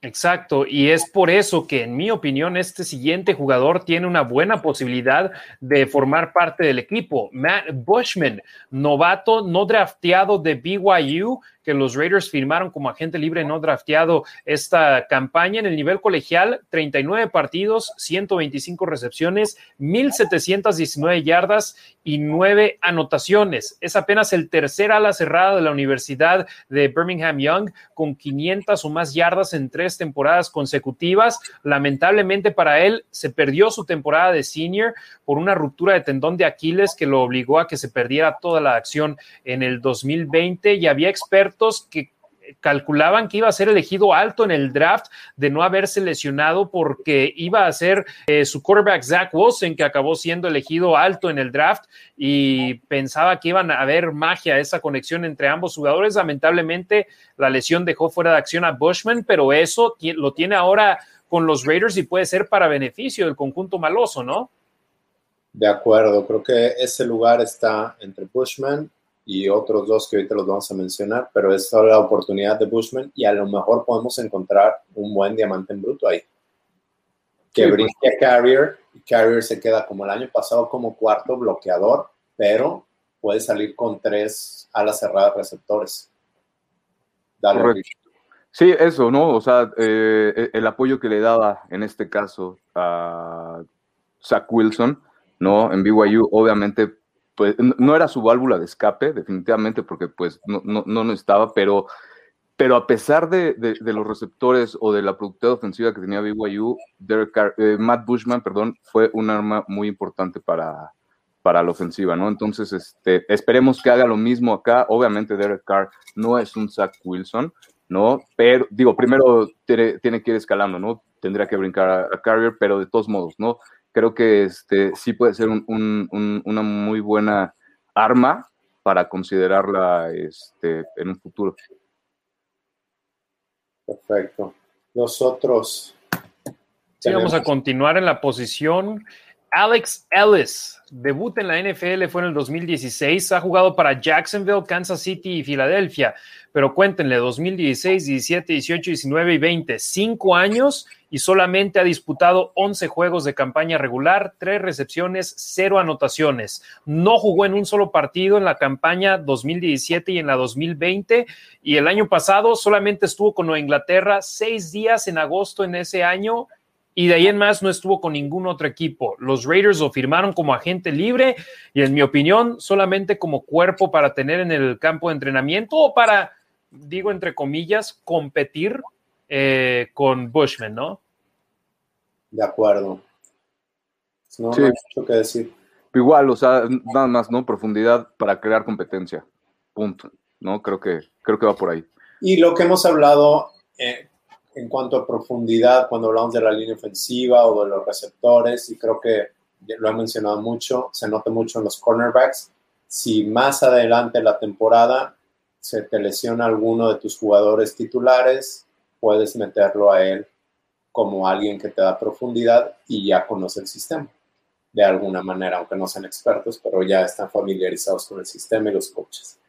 Y alguien que está familiarizado con el sistema es Nick Bowers, que jugó en el nivel colegial con Penn State, 26 partidos, 17 recepciones, 279 yardas y 5 anotaciones, números muy discretos y por ello no fue elegido en el draft del 2020. Firmó como agente libre no drafteado con Las Vegas y estuvo con el equipo de prácticas toda la temporada pasada eh, con el conjunto de negro y plata. Entonces, vamos a las mismas entre Bowers y Ellis, creo que va a quedar uno en el equipo de prácticas y los otros cuatro, en mi opinión, con Bushman siendo el último en entrar o el que está peleando por el puesto, son los primeros cuatro van a, estar en el roster de 53 y entre Ellis y Bowers se van a pelear un puesto en el equipo de prácticas, ¿no? De acuerdo contigo. Totalmente. Entonces vamos a las mismas de la semana pasada. Vamos a ponerle una calificación a esta unidad del conjunto de los Raiders, que en mi punto de vista va a ser una de las más altas en cuanto a calificación. Demian, comenzamos contigo. Va. Eh, yo creo que le doy un 8. 8. Eh, me gustan los primeros dos. Me gusta Waller. Digo, a Waller solo le doy un 9. Digo, porque todavía él puede crecer un poco más pero siendo uno de los tres mejores alas cerradas de toda la liga. Foster le doy un 7, que me gusta mucho, pero creo que también puede llegar a ese 9 que tiene Darren Waller, creo que es una muy buena pareja. Y el resto pues ya es profundidad, me gusta, me gusta mucho. Yo creo que he hecho 9. Ricardo. Yo me voy con un 9 desde el principio. ¿Por qué? Pues por el factor Waller, ¿no? Porque por, por, lo que pueden aportar los demás con el simple hecho de tener al factor Waller dentro del campo, ¿no? Porque obviamente, pues, los ojos van a estar puestos pues, en el mejor receptor en el momento, ¿no? Y en el campo, y en ese momento, pues va a estar Waller, y ahí es en donde pueden entrar todos los demás, ¿no? Entonces, este, y te digo, si empiezan a sacar más jugadas con más cerrados, ¿no? Paquetes jumbo, y aprovechan ese, e, e, esos mismatches, ¿no? Que decíamos, a lo mejor desde, desde los episodios pasados, si logran crear, tener el balance entre lo que puede hacer Waller y todo lo que puede generar y todo lo que pueden generar los demás cuando Waller esté en el campo, creo que los Raiders podrían tener una de las mejores unidades, al menos en ala cerrada, eh, de la liga. Por eso yo me voy con, con un 9. Yo me quedo en medio. Yo me voy con ocho y medio, pero con un techo de 10. O sea, yo en realidad creo que esta unidad puede ser la mejor de los Raiders en todo el campo. Tienen el potencial para hacerlo, eh, teniendo, sabemos que Carrier va a ser un ala cerrada bloqueador, pero Bushman, si él puede tener un potencial de, imagínate, teniendo a Waller, a Moreau y a Bushman en el campo, tres alas cerradas con excelentes manos y que pueden hacer un gran trabajo, y es precisamente Waller el veterano, Moreau el jugador que va entrando a su tercer año y Bushman el novato. Tienes el presente, el futuro y todavía el futuro del futuro. Entonces, o sea, es excelente esta unidad en mi punto de vista, ocho y medio con techo con techo de nueve para los Raiders, pero vamos a las mismas que en otras unidades. El 1 y el 2 están muy bien, luego ya a partir del 3 es todavía un nivel bajo o que no se ha aprobado en la NFL y para estos dos, para, eh, o bueno, más bien para los tres, para Moreau, para Bushman y para Carrier, los partidos de pretemporada van a ser importantísimos. Esperemos y capitalicen en ellos. Entonces, este fue nuestro análisis, nuestro repaso de la posición de alas cerradas del conjunto de los Raiders. ¿Ustedes qué calificación le pondrían a esta unidad? Ya estoy viendo que en los comentarios algunos están dando a conocer su, su opinión. Entonces vamos a leer algunos y también comentarios de, antes. Esos que, eh, perdón, esos que critican a Carr eh, no saben nada de fútbol. No estoy de acuerdo. Todos pueden tener la opinión que quieran y mientras no haya groserías, aquí las vamos a, tienen el espacio para que nosotros las leamos. Un pato que habla dice, Darren Waller va a ser el MVP o dice igual a MVP, espero y sí. Eh, Sergio Ortiz, Harry, mándale un saludo a mi hija Renata, Mariano y a mi esposa. Somos fans de los Raiders. Saludos, mi estimado Sergio, un abrazote. Eh, Phil Core, solo porque es Raider Waller es el mejor, pero Kelsey es un jugadorazo, sorry completamente de acuerdo. Tanto Kelsey como Kero eh, de los 49ers son jugadorazos de élite en la liga. Y yo no le veo mucha diferencia a los tres, ¿eh? Dame el que quieras de los tres. Y bueno, quizás a Waller, Kelsey por su madurez y por el tiempo que lleva jugando sabe encontrar los espacios. Pero atleticismo yo creo que yo se lo doy a Waller y Kittle su manera de bloquear los tres son de élite y cada quien tiene su especialidad y son diferentes de igual manera. Entonces, hay que aprovechar el como aficionados el ver a estos jugadorazos, aunque espero y no haga mucho Kelsey este año. Perdón, perdón a los Chiefs. No, no, no, y aparte, este, también, o sea, tengo que ser muy insistente en esta parte, ¿no? Kelsey en dónde juega con qué armas juega. Entonces, obviamente, cuando tienes tantos jugadores, tantas armas tan peligrosas, obviamente te queda el cerrado solo, ¿no? O, no te preocupa tanto porque pues no, no, le vas a lanzar un pase a lo mejor de 60 yardas, que aquel sí sí puede ser el caso, ¿no? Obviamente. Pero con tantas armas, pues obviamente es más fácil que destaques, ¿no? Porque pues la defensiva se vuelve loca y pues no sabes cómo por dónde va. Entonces, y en el caso de Kittle también, desafortunadamente, las lesiones creo que no le han ayudado eso no le quita obviamente que sea un jugadorazo, pero pues ahí están los números y, los números no mienten y, Waller es de los mejores cerrados en la liga, ¿no? Ahí está. Exacto. Eh, Moisés Jiménez, Harry, ¿cómo consigo el jersey de 60 aniversario de los Raiders aquí en México? Eh, no estoy seguro. Este lo compré yo en la temporada que fue la 2019 eh, y ya tenía el, parche y lo compré en la tienda oficial del equipo acá en Las Vegas. Entonces, no estoy seguro dónde lo puedas comprar. Mil disculpas, Moy. Eh, Ignacio, perdón, dale. En eBay. eBay puede ser opción, sí, a buscarle. Ignacio Alarcón, eh, los Raiders hacen grandes alas cerradas. Ahí está la mano de Derek Carr para los Cuacua anti-Carr. Y, y, eso sí, eh, Carr con las alas cerradas que ha tenido en el equipo, ha hecho un buen trabajo. Y Jared Cook se ganó un gran contrato después de jugar con los Raiders, se, acabó yendo a Nueva Orleans y firmó un gran contrato. Y también Nelson Aguilar, aunque no es ala cerrada, llegó como receptor abierto en contrato mínimo y ve nada más, ahora asalto a mano armada eh, en contra de los Patriotas de Nueva Inglaterra. Anabel Lara, hermanita, saludos. Dice, buenas noches, hermanos. Les mando un abrazo. Saludos desde la Raider Nation, CUU y los meros meros. Saludos. Eh, Miki Dinero pregunta, ¿cómo ven la situación con Divine Diablo? Ya hablamos de ella y tenemos mucho de qué hablar, así que no vamos a ahondar en el tema en esos momentos. Cuando esté el podcast o la versión on demand de este video en Facebook y Twitter, ahí te lo puedes aventar, mi estimado Miki. Eh, Phil Core, ¿cómo se rompen las medias los anti-car y los car lovers? es la pelea que siempre hay en la Nación Raider. Excelente programa, dice Val Puesta. Carr es muy bueno, pero las últimas dos temporadas lo noto miedoso. ¿Qué opinan? Yo, la verdad no, ¿eh? No, al contrario. De hecho, la temporada, una de las críticas fuertes y válidas a Carr es el no extender las jugadas. Y Gruden lo ha hecho vocal. Hay videos de Gruden correteando a Carr. Y el año pasado se vio que estuvo extendiendo más las jugadas y estuvo corriendo para primeros y dieces. Y se lastimó. no. Y te iba a decir, y una de esas se lastimó también. Ah, y además lleva, pero todas las temporadas ha volado por un primero y diez y eso pues... No le ha salido bien. Ahora, ¿no? ahora contra los Chargers lo hizo también en el partido de visita y gracias a Dios el jugador de Los Ángeles iba para abajo y él iba para arriba. Sí, a mí eso me dice que miedo no tiene. Sí, no, obviamente este, bajó su nivel después de la lesión, ¿no? Aunque no había demostrado mucho, yo sí creo que, que obviamente tuvo que ver, siempre una lesión eh, afecta, ¿no? Afecta en tu productividad, no corres igual, no respondes igual a, a, los drills o, tus reflejos no son iguales, ¿no? Entonces sí, definitivamente yo creo que bajó un poco, pero ha ido levantando. Aparte, obviamente, también, pues no ha tenido las armas, a lo mejor para mí, que, que, que, que le pueden eh, ayudar a demostrar bien qué es lo que puede hacer. Con lo poco que ha tenido, ha demostrado que está en los primeros, en los, en los primeros lugares de corebacks en la liga. Y ahí están los números, yo no estoy mintiendo, ¿no? Ahí definitivamente ahí están los números y me agrada mucho eso, que a pesar de las pocas armas que tiene, ha logrado uh, lo que ha logrado, ¿no? Y este, y pues ahí está. Entonces, yo no lo veo nervioso o, temeroso. Sinceramente, creo que le han faltado armas y creo que ya se las están dando. Sí, con poco ha hecho mucho desde la llegada de John Gruden en el 2018.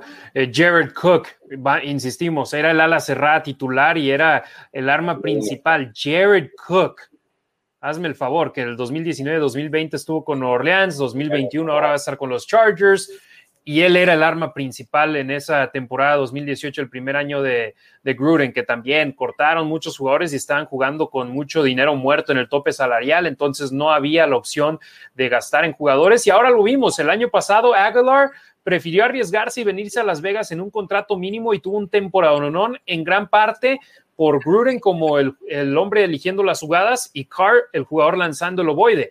Ahora tenemos a un John Brown que dice, ¿sabes qué? Yo me lanzo a Las Vegas y tal vez pueda tener un increíble año que me dé para seguir en la NFL ganando millones. El mismo caso con Willie Snead. Entonces, y tal vez hasta un Matt Bushman que pudo haber firmado con cualquier equipo como agente libre no drafteado y eligió a los Raiders. Entonces, eh, Carr lo pueden criticar mucho, pero tiene respeto en la liga. Y un comentario que eh, hizo Derek Carr en una entrevista con Vinny Bonsignor después de la conferencia de prensa fue que ha recibido llamadas de colegas, de jugadores de otros equipos que le dicen, oye, ven a jugar para nosotros. Y que Carr sigue con su compromiso con los Raiders y de eso vamos a hablar un de, poco más adelante. Que, de equipos que están listos para playoffs y que necesitan un coreback para ganar el campeonato, que le han dicho, vente para acá. Exacto, un pato que habla dice que le pone 9.9 a la posición de, de alas cerradas. Eh, Armando Trejo, si no hay lesiones, me quedo con un 8.5 y un tope de 9. Luis Reyes, ya lo dijo Ricardo, por el factor Waller, la calificación de 9 llegando a 10. Ahí los comentarios de nuestros hermanos y hermanas de la Raider Nation aquí presentes en, en, la transmisión en vivo. También saludos a todos los que nos están escuchando en la versión de podcast en Spotify, en Anchor y en cualquier lado donde pueda encontrar sus podcasts. Hoy saludos a Roberto que se acaba de conectar, es su cumpleaños hoy. Eh, felicidades. Felicidades. Es otro que sí le sabe, ¿eh? Sí Eso le sabe. Es todo. Eh, me quedé un pato que habla dice Harry respect bro y, eso es a lo que vamos. Aquí respetamos todas las opiniones. Si nos gusta o no nos gusta lo leemos y les decimos lo que nosotros opinamos. Y aquí siempre estamos al pendiente con toda la banda de la Nación Raider somos hermanos y hermanas así que aquí estamos por la Nación Raider para la Nación Raider. Armando Trejo, la diferencia de Kelsey y Waller es que Waller es un Raider y no le piden nada, y es lo que nos importa. Eh, Rubens Master dice, cuando los Raiders tengan un receptor abierto uno, Waller será el mejor de la liga. Waller es una fregonería, dice Phil Corey. Y, reiteramos un fuerte abrazo al buen Roberto Núñez, hoy celebrando su cumpleaños. Ya limpiamos los comentarios, los saludos, así que es momento de entrar al siguiente tema que dijimos en del cual íbamos a hablar y es precisamente sobre este campamento que muchos jugadores están a favor y muchos en contra, pero Van Miller, superestrella de los Broncos de Denver, le ayuda a jugadores de otros equipos, incluyendo a jugadores de los Raiders, algo que hace 20 años ni siquiera a, alguien le pasaría por la cabeza. Pero eh, Miller dice, quiero ayudarle al resto de mis colegas en la liga y insisto, a muchos les parece controversial, pero a otros es, hey, ¿sabes qué? Son colegas, son hermanos en la batalla y a final de cuentas los jugadores defensivos no juegan contra los defensivos, juegan contra los ofensivos. Entonces Von Miller nunca se va a enfrentar en el campo a un Max Crosby. Y aquí vemos en pantalla en el fondo, Max Crosby fue parte de este campamento, Solomon Thomas, eh, tackle defensivo, fue parte de este eh, campamento y también Darius Phylan, nuevo jugador de los Raiders, fue parte de este campamento. ¿Ustedes qué les parece como exjugadores, compañeros, que entre elementos de equipos diferentes se estén apoyando? Eh, digo, ahí los que están aprendiendo son los Raiders, aunque Von Miller dijo que aprendió algunas, algunas cosas de, de Max Crosby. Me parece, me parece bien, me parece bien que los Raiders tengan esa camaradería y que aprendan de, otros jugadores. Ya hemos hablado mucho, estos jugadores se conocen desde prepa algunos, van a campamentos juntos, estudian en universidades juntos, entonces pues simplemente están tratando de ser mejores. Me parece muy bien que, estén haciéndolo. Claro, y e, igual, a mí me parece increíble. Yo creo, parte de la ilusión de, de, lo de la liga, ¿no? Como decíamos, obviamente en los 70 pues no me imagino que los Raiders tuvieran alguien, ¿no? Quien fuera, tuviera, pudiera ir a un campamento con alguien de, de Denver, ¿no? O o de los jefes, ¿no? Entonces, es parte de la evolución, obviamente es un interés compartido, porque sabe también Von Miller que de alguna, y lo dijo, ¿no? Que le puede aprender cosas a, a Max Crosby. Entonces, igual, el fútbol americano tiene que ir evolucionando. Entonces, si, si te juntas, ¿no? Con sangre nueva, con chavos que a lo mejor traen movimientos nuevos, que, que, vienen de ver el fútbol americano de a lo mejor de otra forma, con otro sistema, con otros coaches, este, pues obviamente les aprendes algo, ¿no? Entonces, este, me, me, agrada muchísimo ya que a tan, a tan corta edad, de alguna forma, Max Crosby ya se esté codeando, ¿no? Con, con Von Miller, que igual, aunque sea de Denver, pues no hay que quitar el dedo del renglón, que pues es uno de los mejores jugadores de la liga, ¿no? Entonces, que estén en este tipo de campamentos, que se estén enseñando los unos a los otros, obviamente más Von Miller a Crosby, ¿no? Pero todo esto que demuestra parte del profesionalismo, de todos, ¿no? Y, me agrada mucho, porque a fin de cuentas es que es igual seguir generando competencia, ¿no? Seguir intentando ser el mejor y ser el mejor, y obviamente, al menos a mí, me agrada mucho que siempre es querer ser el mejor y ganarle al mejor. Yo me quedé con esa mentalidad cuando jugaba, y pues es ganarle al mejor, y, si, y así te vas a ver todavía mejor la victoria, ¿no? Entonces, si se siguen preparando y si siguen teniendo tips de los de los veteranos de la liga, pues qué mejor, qué mejor. La verdad es que me agrada mucho este tipo de, de, convivio que tienen. Sí, digamos, los tres titulares de este campamento fueron Von Miller, Marcus Ware, exjugador de los Vaqueros de Dallas y de los Broncos de Denver, y también Chuck Smith, exjugador de los Halcones de Atlanta, estos últimos dos ya retirados, y coach también. Chuck Smith es coach y ha estado trabajando con Max Crosby desde antes. Sí, desde su proceso en el nivel colegial estaba allá en Eastern Michigan ayudándole y hablándole a los coaches sobre Crosby porque en Eastern Michigan no tienes muchas miradas puestas en ti como si estuvieras en una conferencia de poder en el nivel colegial. Entonces fue favorable para Max Crosby el tenerlo ahí y ahora aquí está. Y Crosby dijo, para mí el poder eh, pick their brain, el poder estar viendo lo que piensan dos futuros miembros del Salón de la Fama como Van Miller y DeMarcus Ware, es un lujo para mí y eso simplemente me ayudará. Y también estaba leyendo que Chuck Smith estaba diciendo que Crosby tiene algunos movimientos que otros jugadores en la liga no pueden ejecutar. Entonces que ahí también Crosby intenta enseñarle a los otros jugadores, mira, esto es lo que yo hago y es lo que me funciona. ¿Qué funciona para ti?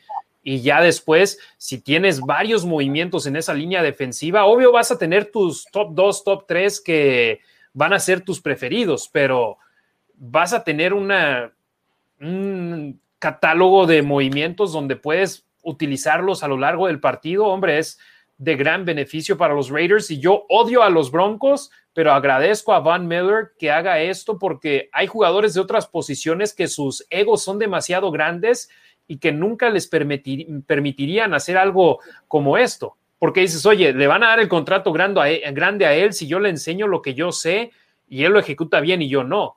Entonces, eh, aquí es de que, ¿sabes qué? Todos vamos a ganar millones de dólares, unos más que otros, pero todos vamos a acabar consiguiendo el suficiente dinero para vivir nuestra vida y la de, la de mis hijos y la de sus hijos también, si, manejan bien su dinero. Claro, es otra historia. Oye, Von Miller habló muy bien de Max Crosby. Dijo que era muy fan de su, de su estilo de juego, que han estado hablando por años son amigos de Instagram desde hace años y que han estado hablando acerca de movimientos y pass rushing. Este, también dijo, es el jugador franquicia Raiders y fue una bendición tenerlo aquí para rebotar ideas. Eh, y también dijo que le había aprendido algunos, algunos movimientos. ¿Qué más dijo de él? Habló, habló de las instalaciones de Raiders. No sé si ya se pasó por ahí, pero dijo que habló muy bien del estadio y de las instalaciones de Henderson. Dijo, lo único que les falta es ganar. Sí, el año pasado él no jugó en el partido porque estuvo fuera toda la campaña 2020, entonces todavía no conoce el estadio por dentro y dudo que haya entrado a las instalaciones de entrenamiento y que tal vez pasó por fuera y las vio y se quedó con el ojo cuadrado, ¿no? ¿Cuál, cuál será?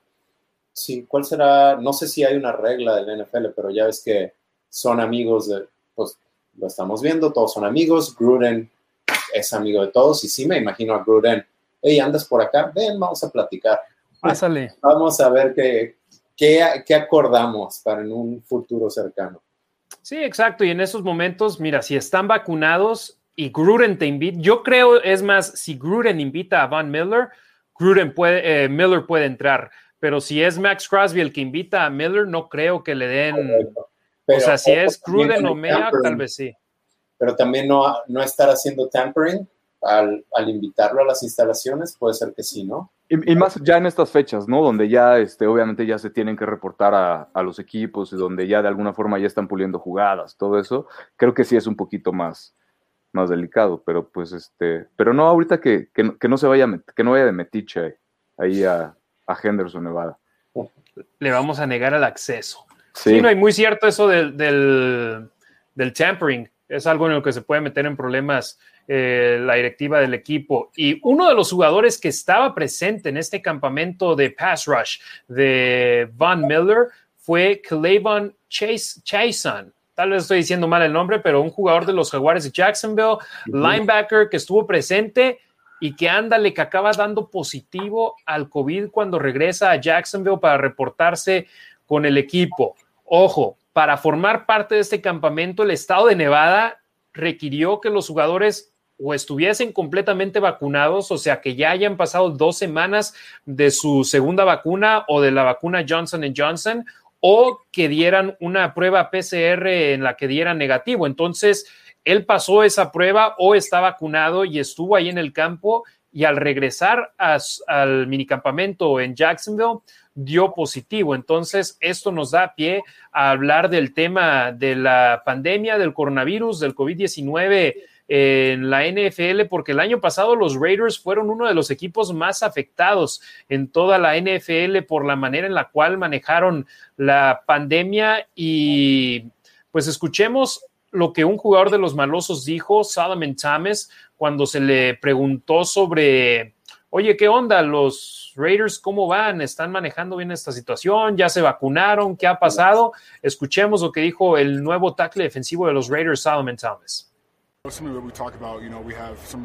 Uh, professionals on the team who are very good at communicating about the vaccine and the science behind it, what's good, what's bad. Um, but yeah, I know as a collective unit, um, you know, you know, we've all had to talk about it. It's you know, there's restrictions if you don't get the vaccine. There's less restrictions if you get the vaccine. So it's definitely something we have to talk about and you know think about. You know, you know, there's a lot of close contact cases, and we don't want those. Um, and just, we want everyone to be healthy, we want everyone to be safe, and uh, we just want to make the right decision as a team. We want to respect everyone's personal decision. Um, you know, it's hard. You know, it's not it's not a easy thing to just be like, hey, I'm going to get it, you know. So it's something you got to put thought into and research and, um, you know, have some conviction behind. Sí, como lo dijo Chávez, la prioridad es que todos estén sanos, que todos estén salvos, que no se vean afectados por esta situación de la pandemia, porque hubo varios jugadores de los Raiders el año pasado que tuvieron el COVID y que sufrieron secuelas después de haber eh, sido infectados con esta, con esta enfermedad y también el equipo se vio afectado al no tener a jugadores disponibles. Vamos con algunas de las violaciones que el equipo tuvo al protocolo COVID del 2020 y comenzamos con John Gruden en la semana 1 y 2. En la 1 contra Carolina no traía el cubrebocas puesto. En la semana 2 traía un cubrebocas que nada más le cubría parte, sí, parecía una, un pedazo de, de garra que nomás se puso así como si fuera el zorro y fue multado fue multado económicamente tanto él como el equipo por sus acciones sobre el emparrillado.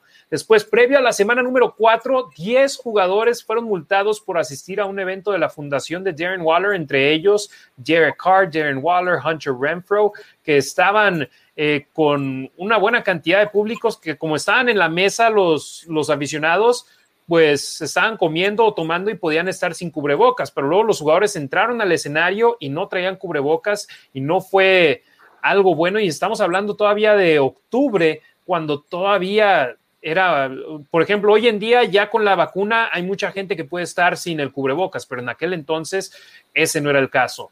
Después, Trent Brown dio positivo previo a la semana 7 y por ello Abram, Jonathan Abram no pudo jugar por contacto cercano y toda la línea defensiva, la línea ofensiva titular no pudo entrenar esa semana, aunque acabaron jugando contra los eh, Bucaneros de Tampa Bay.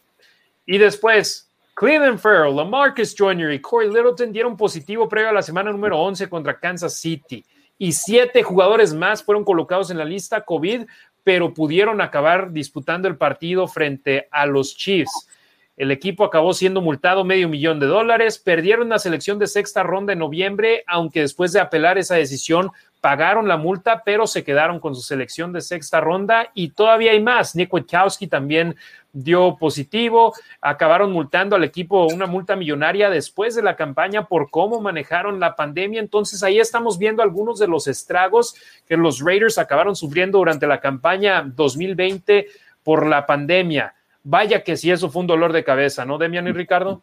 Sí, fue muy complicado. Eh, digo, algunos, todos los equipos lo vivieron, la gente Raider Nation, quizás justificadamente, cuestionaban a la liga por qué sancionó a Raiders de una manera y a otros equipos de otra manera. Creo que pues era algo nuevo y también no tenían un protocolo y ahí se les cargó un poquito la mano contra Raiders. Sí. Hasta perdimos el Sunday night en contra de Tampa Bay, pasaron el partido a la una de la tarde y... Ah, temprano.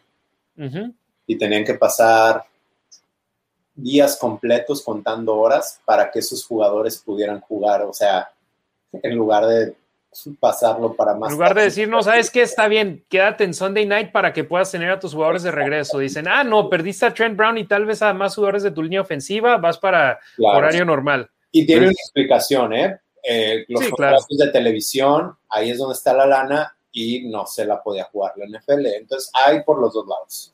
Sí, digo, también hay, hay, que considerar que, como, bueno, yo siempre considero esto, ¿no? Que es los, los Raiders contra la NFL o viceversa. ¿No? Como lo quieran ver. A Pittsburgh, no me acuerdo a quién fue contra, contra los Cuervos. Eh, aplazaron el partido y lo terminaron jugando en, un miércoles entre semana, o no me acuerdo, como a las 2 de la tarde. Pero sí, sí, les cargaron, les cargaron la, la, mano bastante con esto.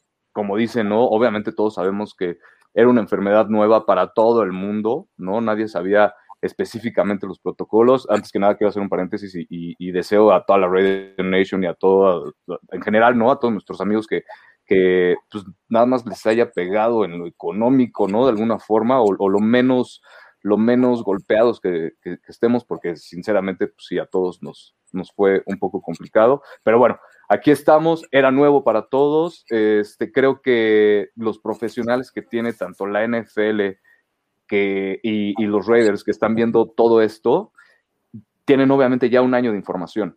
¿no? Ya saben cómo, cómo, cómo se maneja la, información, por eso están poniendo todas esas restricciones que vamos a ver un poquito más adelante, y porque ya saben cómo, cómo se comporta el virus, entonces este, va a ser de alguna forma más fácil, ya ha habido estragos, ¿no? Pero pues es seguirse cuidando y, y atacar los protocolos de la NFL, que pues obviamente no es cualquier organización o liga, ¿no? Que tiene a los mejores doctores, de los mejores doctores o e inclusive de los mejores científicos viendo todo este tema, ¿no? Precisamente para garantizar un buen espectáculo y este y pues seguirle dando al público lo que pide, ¿no? Exacto, y mm, eh, reiteramos los mejores deseos para aquellos que hayan sido afectados económicamente, perdiendo el trabajo, pero también eh, conozco a gente que perdieron familiares, que perdieron amigos y es algo que mm, por eso a veces me molesta a mí ver a gente que no toma en serio la pandemia y que dice uno, oye, yo por ejemplo ya estoy vacunado al 100% y aún así cuando salgo hay veces que prefiero utilizar la mascarilla, digo, mira, no me pasa nada si traigo la mascarilla puesta, ah, no, no, me, no, no me afecta si la traigo puesta.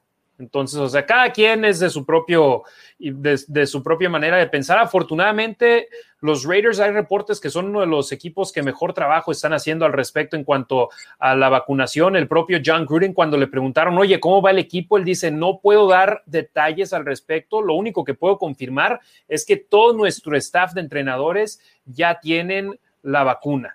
Entonces, los entrenadores, él lo pudo confirmar y dijo, en cuanto a los jugadores, te puedo decir que somos uno de los mejores en toda la liga en ese aspecto, si no es que el mejor.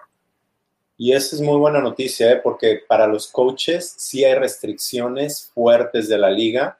Eh, algunos, o una de las restricciones, para, hay cierto tipo de rangos eh, del staff.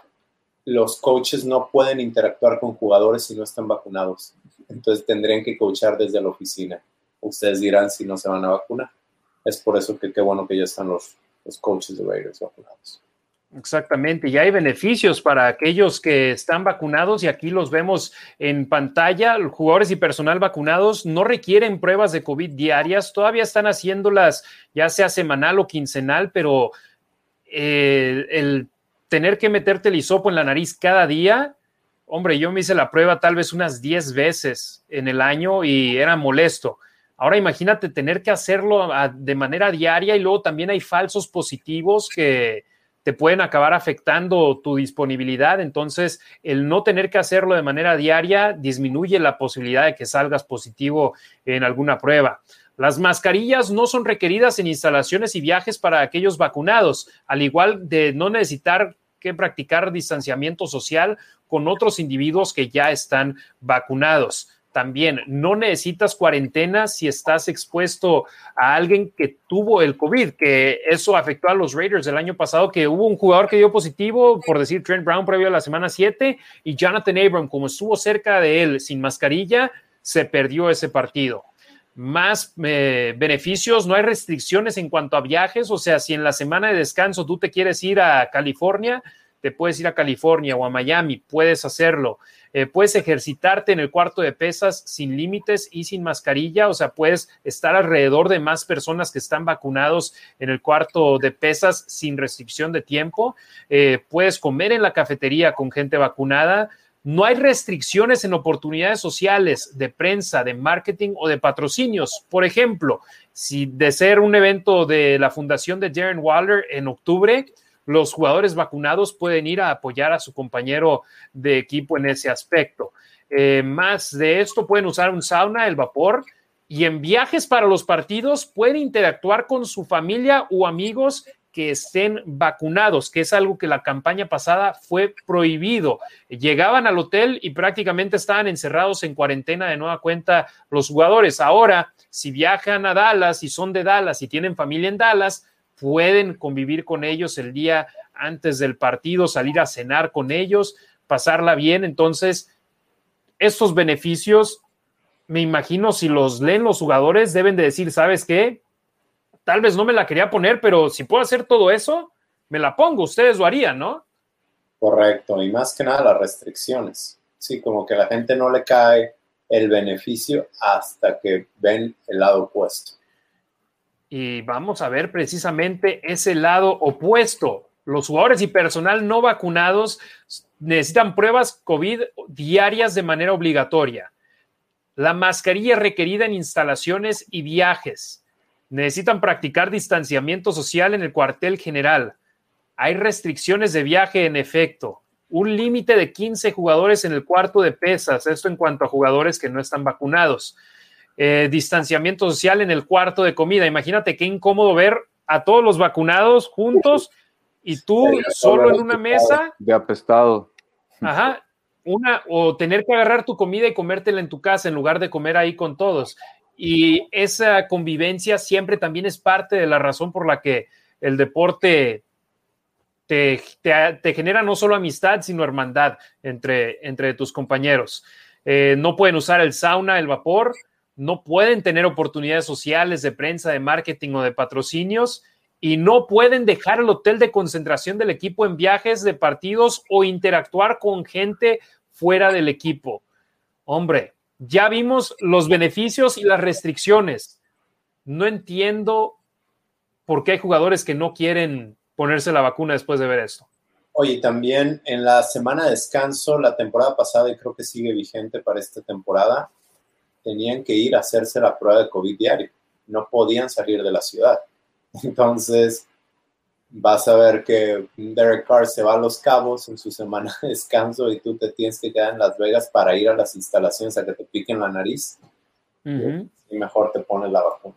Sí, obviamente yo creo que, que, de a poco les, les va a ir cayendo el 20, ¿no? A todos y va a ser una, una, bolita de nieve, ¿no? Este, donde todos van a empezar a caer de alguna forma, ¿no? ¿Por qué? Porque van a ver no solo los beneficios para ellos dentro de las instalaciones o como jugadores, sino obviamente también para sus familias, ¿no? Entonces, este, creo que, creo que tarde o temprano todos van a terminar cediendo y van a terminar entendiendo, es mi opinión, que para mí es lo mejor vacunarse, ¿no? Y este, estás más tranquilo de alguna forma y obviamente ya lo vimos, son más los pros que las contras, ¿no? Entonces, y aparte en el tema económico que les pega muchísimo, este, creo que también eso va a influir.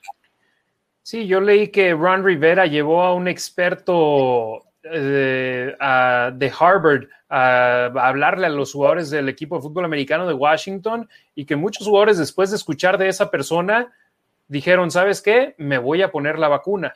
Entonces... no. ¿Mandé? Montez Sweat dijo oh, que, no. Pero hubo otros que sí.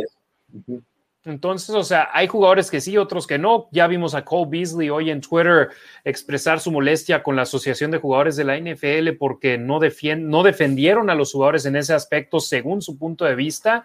Pero eh, te digo, en cada quien tiene el derecho a su opinión y hay gente que dice que sí, otros que dicen que no. Y es que, ojo, legalmente no les pueden exigir que lo hagan. Pero yo como empresa privada sí te puedo decir, bueno, si tú no estás vacunado, yo no te dejo entrar a mi negocio. O sea, tú haz lo que tú quieras, pero sí, exacto. no entras. Entonces, más o menos es lo que está haciendo la NFL.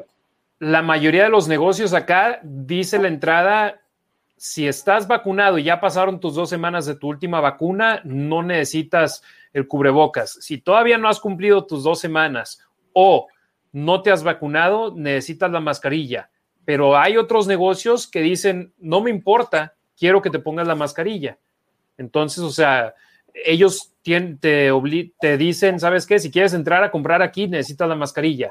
En este caso, la NFL dice, estas son las reglas y ok, no te quieres vacunar, no te vacunes, pero tienes estas restricciones.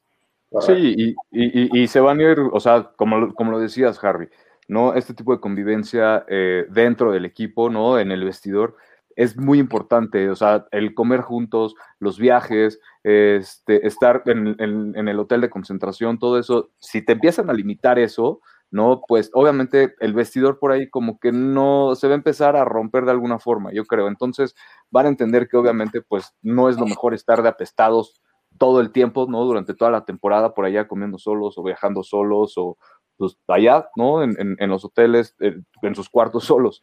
Entonces, este, y creo que definitivamente sí les voy a dar el voto de confianza, creo que son bastante inteligentes los jugadores como para saber que obviamente esto es más benéfico para ellos, ¿no? Que, este, que algún tema de, pues no sé, que les pueda hacer algo daño, algo mal, ¿no? No entiendo, no entiendo su forma de pensar, pero por ahí va. El equipo nunca va a publicar cuáles jugadores eh, se han vacunado y cuáles no. Eh, ellos tendrán la decisión de decir si sí o si no. Sam Darnold, que fue la semana pasada, dijo no me he vacunado y hace dos días dijo no voy a dar actualización sobre si me he vacunado o no. Eh, pero le creemos a John Gruden que el equipo ha hecho un buen trabajo al respecto. Yo le quiero creer. Pues es que, ¿qué otra información tienes? Yo también le quiero creer y pues es información de primera mano cierto o no, pues ya es cuestión de él, pero entonces, ni modo, ¿a quién le crees?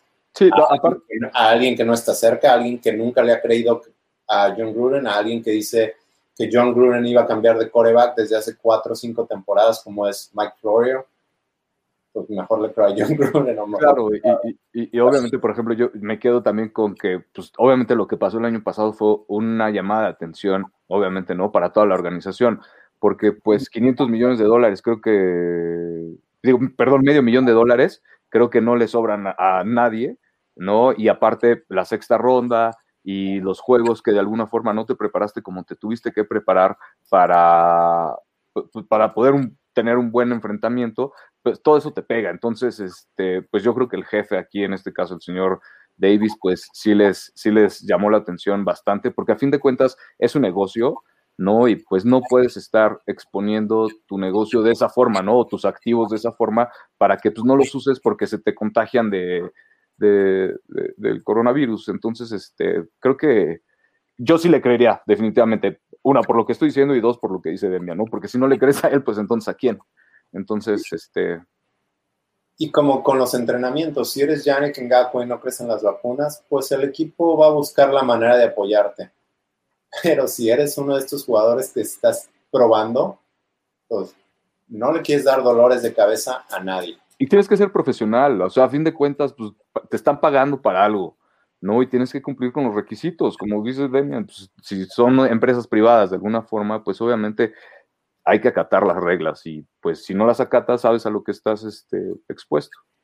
Mira, personalmente yo no soy aficionado de las vacunas, pero fui, me la puse, me dolió muy poco cuando me la pusieron, tuve un dolor en el brazo por tres días, pero de ahí en más afortunadamente no tuve otros efectos secundarios, aunque conozco a gente que después de la vacuna, 24 horas después, se los estaba cargando el payaso, o que todavía semanas después de que se la pusieron tienen efectos secundarios, entonces es diferente para cada quien.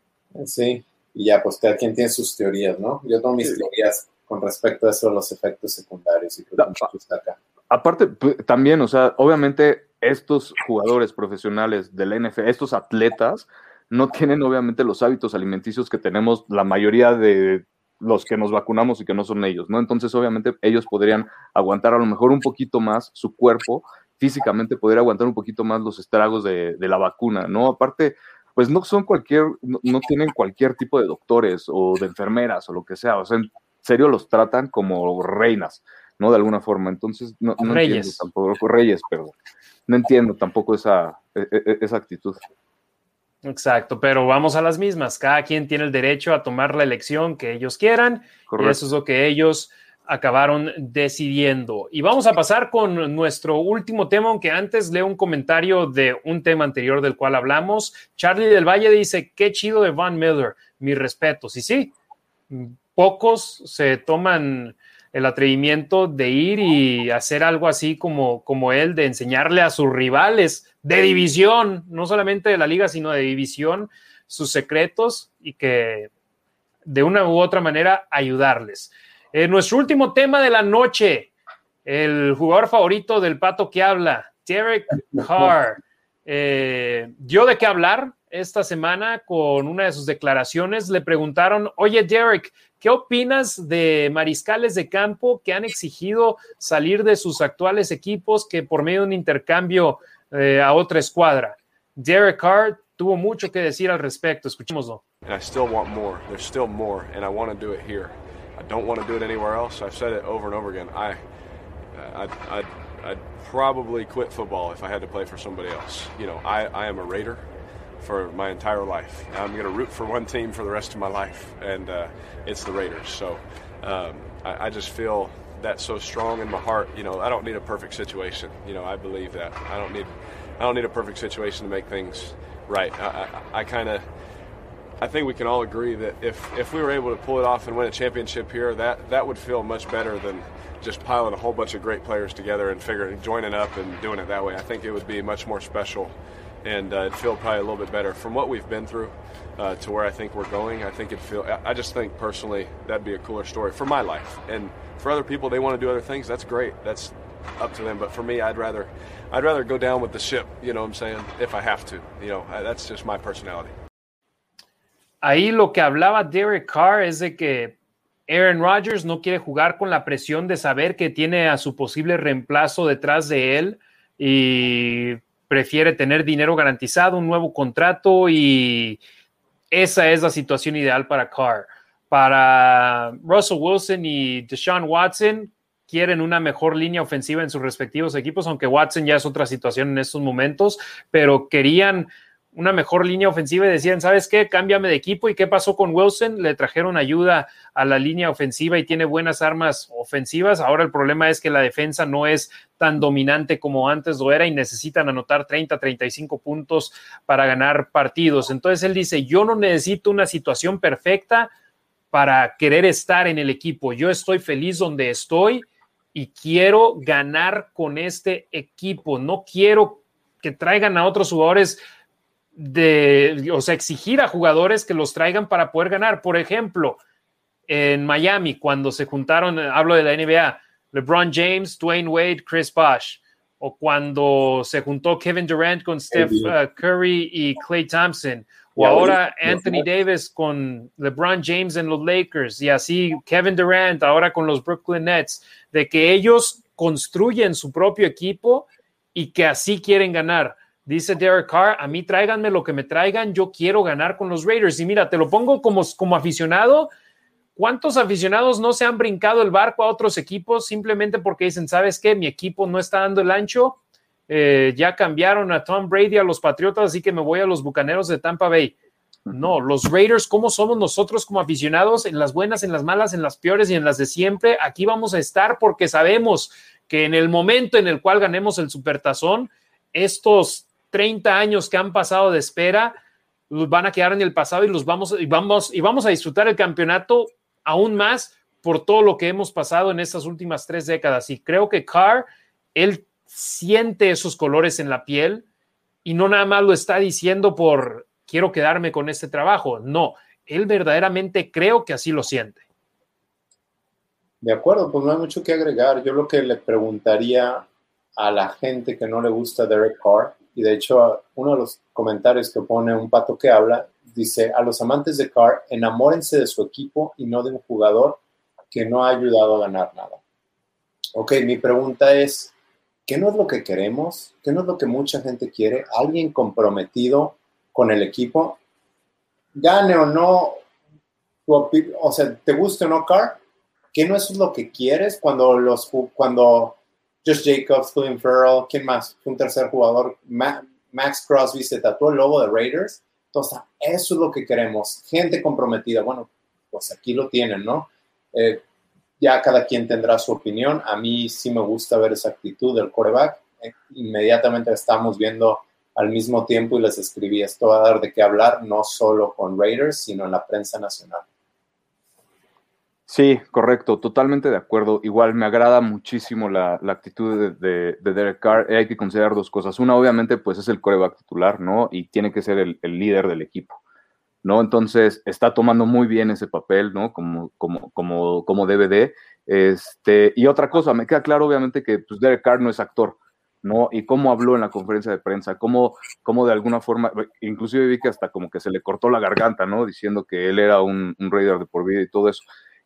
Todo eso, o sea, ese, ese lenguaje corporal que, a mí me dejó ver, me habla muy bien de la actitud que trae, de la frustración de alguna forma, que pues sabe que no ha podido conseguir nada, porque sí, tienen razón, no ha podido conseguir nada, pero ahí está, y no quita el dedo del renglón, y no se quiere bajar del barco, y se rifa con las armas que le da, que le dan eh, eh, eh, los coaches, ¿no? Y se rifa bastante bien, y, e insisto, ahí están los números, es cuestión nada más de darle mejores armas, y pues sinceramente alguien que te habla así desde el corazón, como yo lo vi, y que te dice lo entregado que está por el equipo, lo entregado que está, a pesar de las situaciones que no son nada favorables, que siga demostrando, que se siga rifando, para mí me quito el sombrero, yo, yo sí, me agrada mucho eso, ¿no? O sea, es, ese es mi coreback también, la neta. Sí, y yo, y yo voy a las mismas, y él decía, no se enamoren del jugador, enamórense del equipo, nosotros estamos enamorados del equipo, es nuestra pasión y es lo que cuando vamos al partido, yo por ejemplo traigo un jersey de Josh Jacobs, pero igual me puedo poner un jersey que tiene mi nombre y es simplemente los colores lo que estoy representando, no estoy representando al jugador. Si fuera aficionado de un jugador, sería como los de los Patriotas que brincaron el barco de Nueva Inglaterra a Tampa Bay simplemente porque su jugador favorito se fue. Lo hemos dicho anteriormente, el momento en el que Derek Carr se vaya del equipo, nuestro apoyo total lo tendrá el quarterback que quede ahí como apoyamos anteriormente a Jamarcus Russell, a Matt McGloin, a Jason Campbell, a Carson Palmer, y así nos podemos ir con una lista eterna de como 17 mariscales de campo desde que se fue Rich Gannon hasta que llegó Derek Carr. Todo, todos esos mariscales de campo, fueran buenos o no, Kyle Bowler, eh, tenían nuestro apoyo. No, no te vayas tan atrás, simplemente cómo se sintieron ustedes en el partido de la temporada pasada cuando jugó Mariota. Porque yo yo de repente sí digo, me gusta Carr, me gusta su personalidad, tuve la oportunidad de conocerlo en vivo, interactuando con niños y digo, es que, ¿cómo te puede caer mal Carr? Entonces, lo estoy viendo y si se va a otro equipo, le voy a desear que le vaya muy bien. Y entra Mariota. Sí, así como volteamos a Mariota y no me acordé de Carr para nada, ¿eh? Mariota, y qué bueno, y qué bueno, y lo está haciendo las cosas bien, y yo estaba feliz de verlo.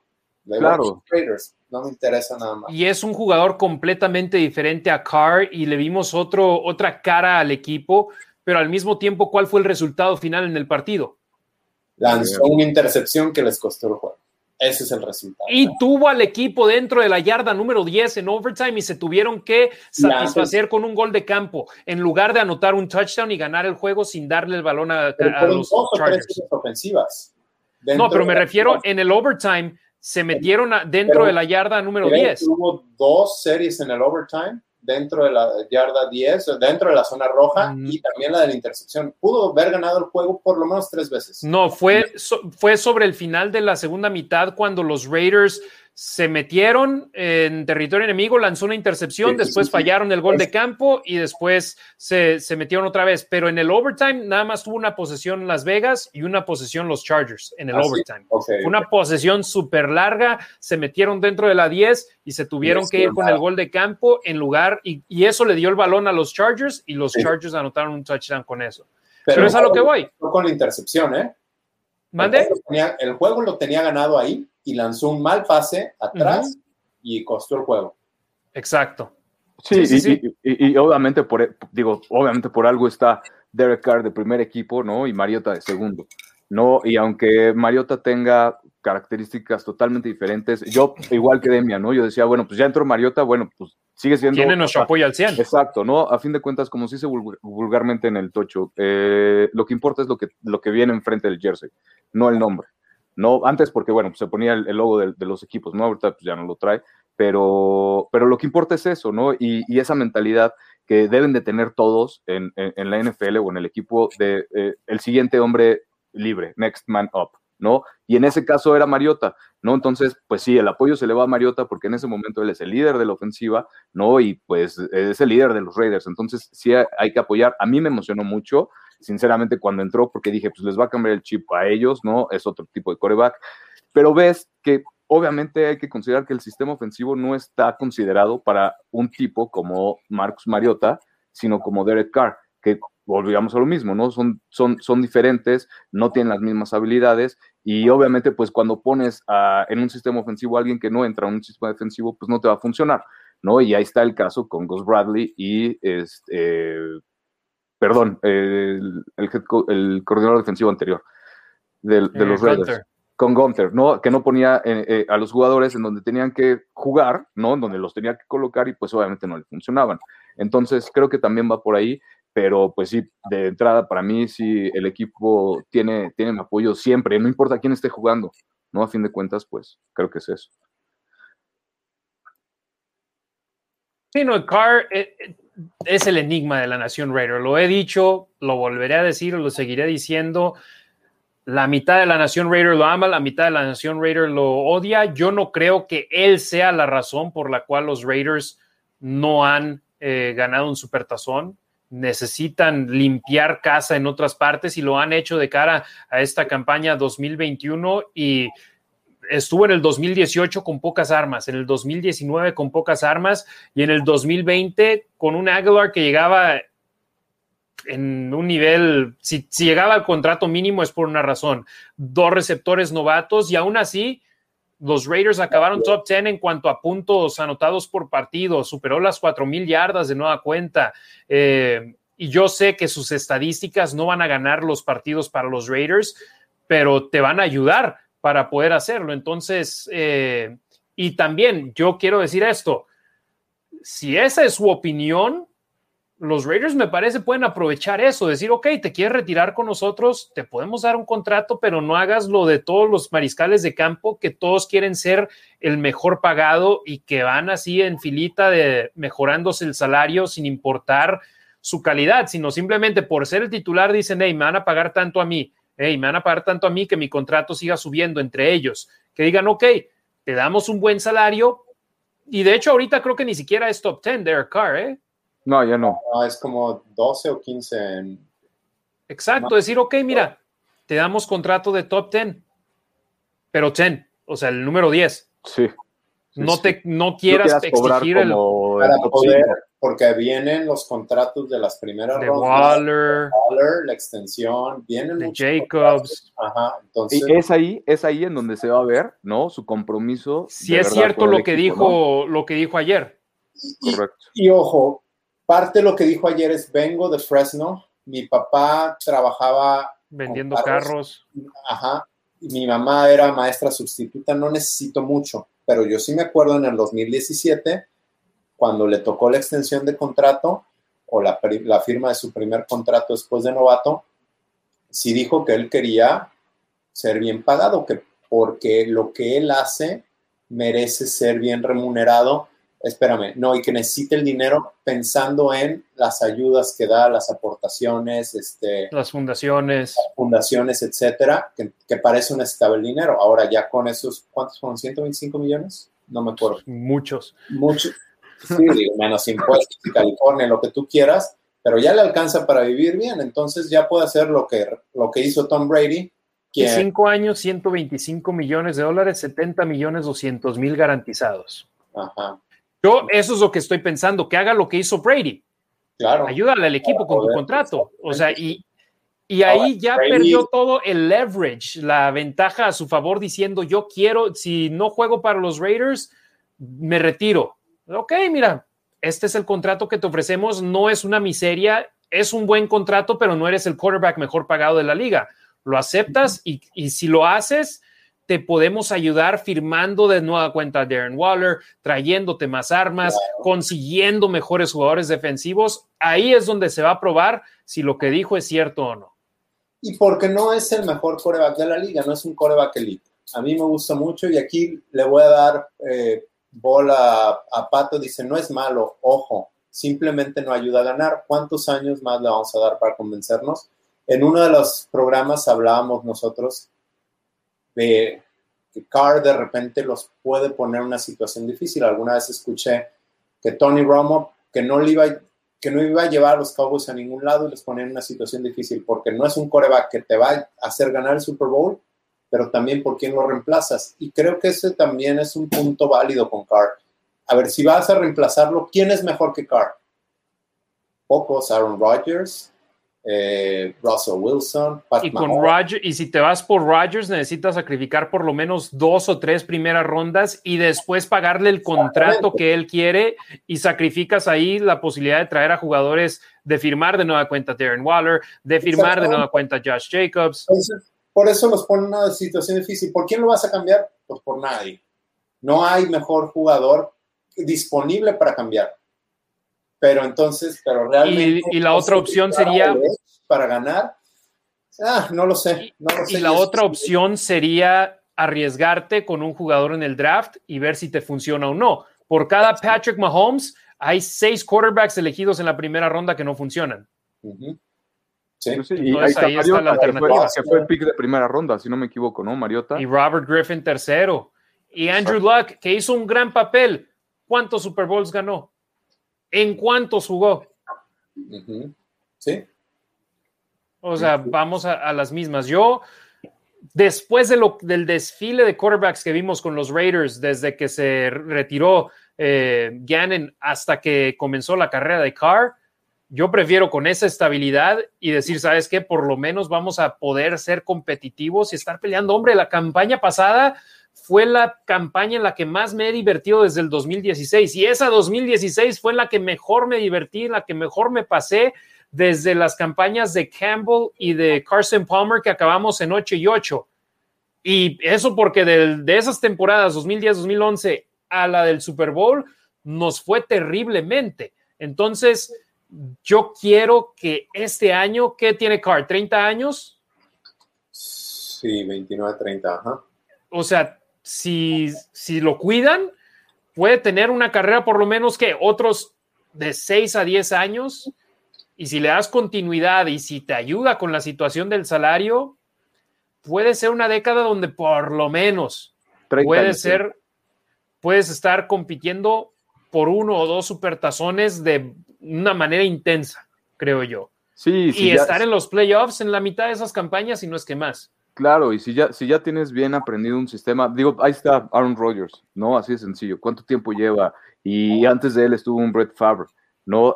Jugadores que estuvieron mucho tiempo en la organización, ¿no? Demostrando a lo mejor ese compromiso. Ahorita, bueno, ya se le están saliendo las cosas de control, pero, pero ahí estaban, ¿no? a, mí me gusta mucho, eh, repito, ¿no? El, el, compromiso, los números que ha, que ha logrado y, con, las armas que tiene. O sea, y como en todo, hay que encontrar un balance.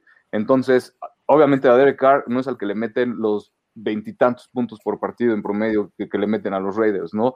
Derek Carr no tiene la culpa de que, de que eh, la línea defensiva, los linebackers, pues, no tacleen. No pongan presión. No pongan presión. Se les vayan jugadores entre las manos, que los defensivos no generen pérdidas de balón. Que, por ejemplo, en el 2016 la defensa no era muy buena, pero con Khalil Mack tenían presión sobre el quarterback, provocaban balones sueltos, tenían intercepciones y eso le ayudaba al equipo para acabar con esa marca que fue que 12 y 4. Creo que sí. Y aún así con 11. 11 y 5, 12 y 4 estuvieron dobles dígitos de victorias y acabaron como equipo comodín. Entonces, o sea, fue, fue una gran temporada pero vamos a las mismas. La defensa no era de buen nivel, nada más que tenías a un jugador que hacía su despapalle en la línea, a la línea ofensiva rival, capturaba al mariscal de campo, provocaba balones sueltos y teniendo la presión sobre el quarterback, necesitaba lanzar balones malos hacia el campo y algunos eran interceptados. Entonces, vamos a las mismas. Esperemos y este sea el año en el cual no solamente tengamos una defensa que genere balones sueltos y pérdidas de balón, sino que también tenga un buen papel y limita a los rivales de, una buena manera. Y eso beneficiaría a Carr y al equipo en total. Perdón, Ricardo, te interrumpí. No, no, no, a mí no, pero este, no sé, Demian, no sé si. Ah, no, no, nada, sí, sí fue 12 y 4, estás en lo correcto. Hombre, 12 victorias. Y pasaron como segundo lugar. Como, como juego en Denver, porque Carr ya estaba lesionado, ya no jugó eso. Ajá. Exacto. Y mira, vamos con algunos comentarios y vamos el sol y la sombra, o sea, hay de todo, el, perdón, el sol y la luna, hay gente de un lado y gente del otro. Obviamente, el buen pato dice preacher. Eh, you can go, te puede decir Derek Carr, nosotros queremos ganar. Carr es el que está hundiendo el barco o ya lo hundió. Claro que es feliz, no le exigen ganar y le pagan muy bien en comparación a otros quarterbacks. Está casi a mitad de tabla en cuanto a mariscales de campo pagados, ¿no? Y vamos con otros. Antonio García, ese es mi quarterback. Tavo Romanowski, mi car, mis respetos. Javier Muñoz, Raider a morir. Antonio García, necesitamos y necesita la NFL más jugadores así, que jueguen con un equipo por el equipo, no por la lana. Y yo apoyo al jugador que siente los colores, gane o pierda, me vale gorro. Eh, Luis Reyes, el compromiso de Carr es algo que es ya muy raro en esta época. Charlie del Valle, totalmente de acuerdo con Demian. Carr está comprometido y es nuestro quarterback.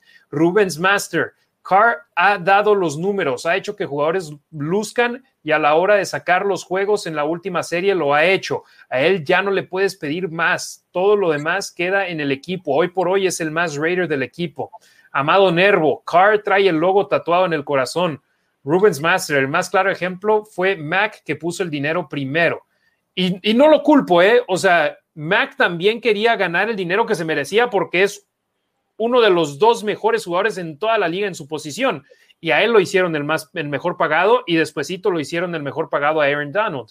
Los Raiders no estaban listos para pagarle esa cantidad y fue una decisión de negocio. Y Mac, él quería seguir con los Raiders siempre y cuando vieran ese valor que vieron en Derek Carr en él. Pero los Raiders dijeron, ¿sabes qué? Puedo conseguir a un defensivo más rápido que un quarterback. Llevamos cinco años y todavía no lo hemos conseguido. Esperemos si sea Yannick Ngakwe, que con ese contrato sería una ganga, ¿no? Eh, Luis Reyes, Carr necesita una muy buena defensa para lograr llegar a postemporada y tal vez un Super Bowl. Tenemos el caso de Wilson, el único campeonato que tiene fue gracias a la Legión del Boom, ¿cierto? Desde que ya no tiene la defensa dominante, no ha, no ha hecho grandes cosas en cuanto a profundidad en los playoffs, ¿no? Pero eso te habla lo complicado que es ganar en esta liga, porque al final de cuentas Russell Wilson es uno de los quarterbacks elites. Eh, la temporada pasada, a mitad de temporada, era por mucho el mejor quarterback de la liga. Ya después. El mejor jugador, no solo quarterback, era el MVP, el candidato a MVP, pero después tuvo un bajón, ¿no? Una vez platicando con alguien, es un fin de semana, creo que jugaron el Sunday night o el Monday night, y me dice, yo creo que está sobrevalorado. Esa noche lanzó para cinco touchdowns. Exacto. Eh, Antonio García, les aseguro que fácil acepta Carr eso, fácil, o sea, lo de la situación del dinero, que no sea el mejor quarterback pagado de la liga. Y como digo, prefiero ver jugadores que se parten la maceta por el equipo, aunque pierdan, pero que se vea, que sienten los colores y no el dinero. Yo creo que Carr si llega a Super Bowl, si siguen, si llega al Super Bowl, si siguen reforzando el equipo, sobre todo la defensiva. Patricia Ramírez, saludos desde Torreón, saludos tía. Gabriela Ruiz, mamá, siguiendo a Harry, Demian Ricardo con lo último de los Raiders, saludos. Tomás Contreras, Carr es el quarterback que necesitamos. Moisés Jiménez, Carr ha hecho que jugadores a su alrededor, a su alrededor ganen contratos gordos y es algo que de lo que hemos hablado anteriormente en este programa. Ahora vamos de nueva cuenta con, con un pato que habla, buen amigo del programa, y dice resultados, es lo que le hace falta. No es malo, ojo, simplemente no ayuda a ganar. ¿Cuántos años más le vamos a dar para convencernos? Felices con Marcus Mariota. y una para cada una. Pone una cerveza ahí, dice que se le pague. ¿Mande? Una cerveza para cada uno. Ah, de nosotros. Gracias, salud. Eh, y dice que se le pague poco o mucho, pero que gane. El Señor es un libro de pretextos cada semana. Eh, Moisés Jiménez, Carr pudo ir a los Colts y hacer los campeones divisionales. Afortunadamente los Raiders nunca estuvieron buscando venderlo y aquí sigue con los colores negro y plata. Pero vamos a las mismas y hasta que yo digo, entra a los playoffs y gana un partido, va a seguir siendo igual. No importa si por ejemplo, los Raiders acaban con 12 victorias y los jefes con 14, los Raiders van a jugar de visita en la postemporada. Y jugar de visita en la postemporada siempre tiene sus complicaciones y no te asegura ganar. Entonces, la única manera en que van a jugar aquí en Las Vegas un partido de playoffs es ganando la división es difícil contra los jefes, pero en los dos partidos se fue ultra competitivo el año pasado y yo tengo esperanzas de que puedan hacer algo, algo grande los Raiders y Derek Carr es el quarterback, es el líder y ya lo habló Demian en el segmento de alas cerradas, Foster Moreau dijo, tiene el apoyo total de los jugadores. estaba buscando mientras estaba hablando de, estábamos hablando de lo del balance, ¿no? De la defensiva y la ofensiva. estaba buscando un tweet de Mina Kimes, que es analista de ESPN, y dice que desde que Gruden llegó a los Raiders en el 2018, la defensiva de los Raiders rankea en último lugar en puntos por partido y en último lugar en eficiencia. Dejen de, este, de culpar a Derek Carr, ¿no? Y sí, es un poquito lo que, lo, que platicábamos, o sea, desafortunada o afortunadamente, Derek Carr no es el único jugador que, que, hace todo, ¿no? Juega la ofensa y juega la defensa. No es eso, o sea, tenemos de verdad que encontrar el, el, balance, tener los pies en la tierra y analizar de verdad en dónde están los, los huecos de los, que los Raiders tienen que llenar para encontrar ese balance y poder ser productivo a pesar de, las, de los jugadores que tengas, ¿no? Yo creo que sí se puede encontrar ese balance porque los atletas que están en la NFL no son cualquier tipo de personas, ¿no? Si están ahí es por algo, porque pueden hacer las cosas y Derek Carr lo ha demostrado. Entonces, este, pues ahí está, la defensa para mí es la que no le ha ayudado. Completamente de acuerdo, completamente de acuerdo. Y dale, Demian. Y ojo, tiene espacio para mejorar, ¿eh? porque también ahí están los números de la ofensa en tercera oportunidad, en zona de gol, y aún así fueron la top 10. A mí sí me emociona lo que, lo que viene este año. Sí, siempre hay área de oportunidad, siempre, siempre puedes crecer más y este y te digo, obviamente, pues nada más hay que, hay que ver cómo van funcionando. Yo obviamente le, le veo un muy, un, muy buen futuro a, a, la ofensiva y a la defensiva, ¿no? Eh, tienen jugadores muy jóvenes que pueden ir desarrollando y con un coreback ya veterano, de ocho años en la liga que conoce bien el sistema, pues imagínate. Y ojo, yo no digo que los Raiders nunca han perdido un partido por Derek Carr. Carr, claro que sí, y el año pasado pasó también el partido contra los Patriotas. Lanzó múltiples intercepciones, Jacobs tuvo su fumble en la zona roja. Eh, contra los Falcons. Contra los Falcons también fue un partido para el olvido. Carr tuvo un fumble también, me parece, contra los Patriotas en la zona roja que acabó siendo touchdown para ellos. O sea, no estamos diciendo que nunca se ha perdido un juego por Carr. Sí, ha pasado, pero han sido más los juegos que se han perdido por culpa de la defensa no ser competitiva que por Carr jugar mal. Y, eh, perdón, perdón, nada para complementar a eso. Que sí, o sea, él más que nadie sabe que pues ha habido partidos que se han perdido por su culpa, ¿no? Entonces, de alguna forma, pues obviamente se lo toma personal porque pues eh, ha sido su culpa, sabe que él no puede culpar, por ejemplo, a la defensiva en esos casos, ¿no? Porque pues si él no, no, hubiera fombleado, no lo hubiera interceptado, pues otra cosa sería, ¿no? Entonces creo que trae eso también como, como de revancha, como esa frustración de no he podido hacer lo que he tenido que hacer, él lo sabe, son profesionales, entonces trae esa espinita clavada de eso, ¿no? De que, de que a lo mejor no ha demostrado la excelencia que él quiere demostrar y tiene que mejorar en su agarre de balón. Es el coreback que tiene más fumbles en la liga. Eso es algo que definitivamente tiene que mejorar. No sé ustedes, pero cuando estoy viendo que los Max Crosby le pone presión a Mahomes, el año pasado le hizo un sack que no sé cómo Mahomes se queda con la pelota. Dije, va a ser fumble. No. En cambio, cuando le van a pegar a Carr, digo, ay, se me hace que lo van a estar. sí, estamos, por favor, que solo sea captura, pero no strip fumble. Exactamente, ya siento que lo va a soltar. Exacto. Eh, voy con un comentario que hizo el buen Pato. Dice, a ver, ¿dónde quedó? Dice un Pato que habla, Lawrence valía el riesgo que mencionas, Harry. Tal vez, pero para agarrar a Lawrence hubiéramos tenido que terminar 1 y 15, ¿no? Ah, bueno. ¿Estarías dispuesto a terminar con marca de 1 y 15, sacrificar una temporada como lo hicieron los Jaguares de Jacksonville? No, o los 49ers dieron tres primeras rondas por la selección. Por la selección 3. Selección. los Jets no lo hicieron.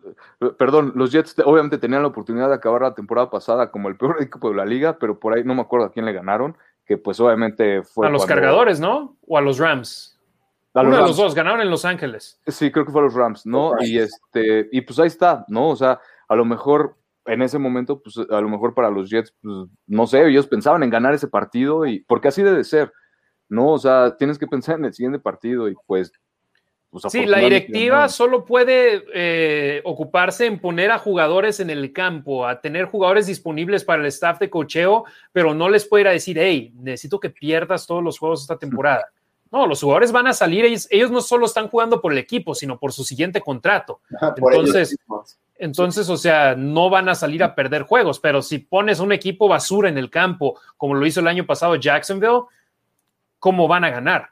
Ganaron un juego, el primero de la temporada, y después perdieron 15 seguidos y por eso, y a Jacksonville ni si les ofreciera cinco selecciones de primera ronda iban a salir de, ahí por el potencial de, Lawrence. Y de hecho en el 2020 fue un buen año de, quarterbacks elegidos porque tienes a, Burrow, que se lesionó, pero demostró buenas cosas con Cincinnati. Tua Bailoa, que no le dieron toda la confianza al principio, pero ya la tiene esta campaña y todavía está la moneda en el aire para ver si sí o si no. Aparte, la, perdón, la defensiva que tiene, la defensiva que tiene Miami, eso también vuelve a lo mismo, le ayuda mucho. equipo. Exacto, ¿no? Le quita mucha presión al coreback. Tua lanzó cinco intercepciones el otro día en el minicampo. Sí. Justin Herbert con los Chargers, claramente una decisión correcta de primera ronda para, para Los Ángeles. Jordan Love, todavía no hemos visto qué tiene, entonces eh, está a espera. Pero vámonos, por ejemplo, 2019, Kyler Murray, primera selección global, obviamente, una palomita, buen trabajo. Pero ¿qué me dices de Daniel Jones, de los Gigantes de Nueva York? ¿Qué me dices de Dwayne Haskins, de Washington? Que ya ni siquiera está en el equipo, ¿verdad? No, creo que ya no. No, no, no, por, por sus no, no, no. Dwayne Haskins ya. 2018, Baker Mayfield, primera selección global, haciendo un trabajo decente, pero no espectacular con Cleveland. Está ganando más por lo que tiene alrededor que por, por Mayfield. Buen equipo. Sam Darnold, tercera selección global, ya ni siquiera está en el equipo, está en Carolina. Carolina. Adam Gaze, que ahí está. Josh Allen, obviamente, buena decisión de Buffalo. Pero ¿qué me dices Josh Rosen de Arizona? Mm. ¿Sigue en la NFL?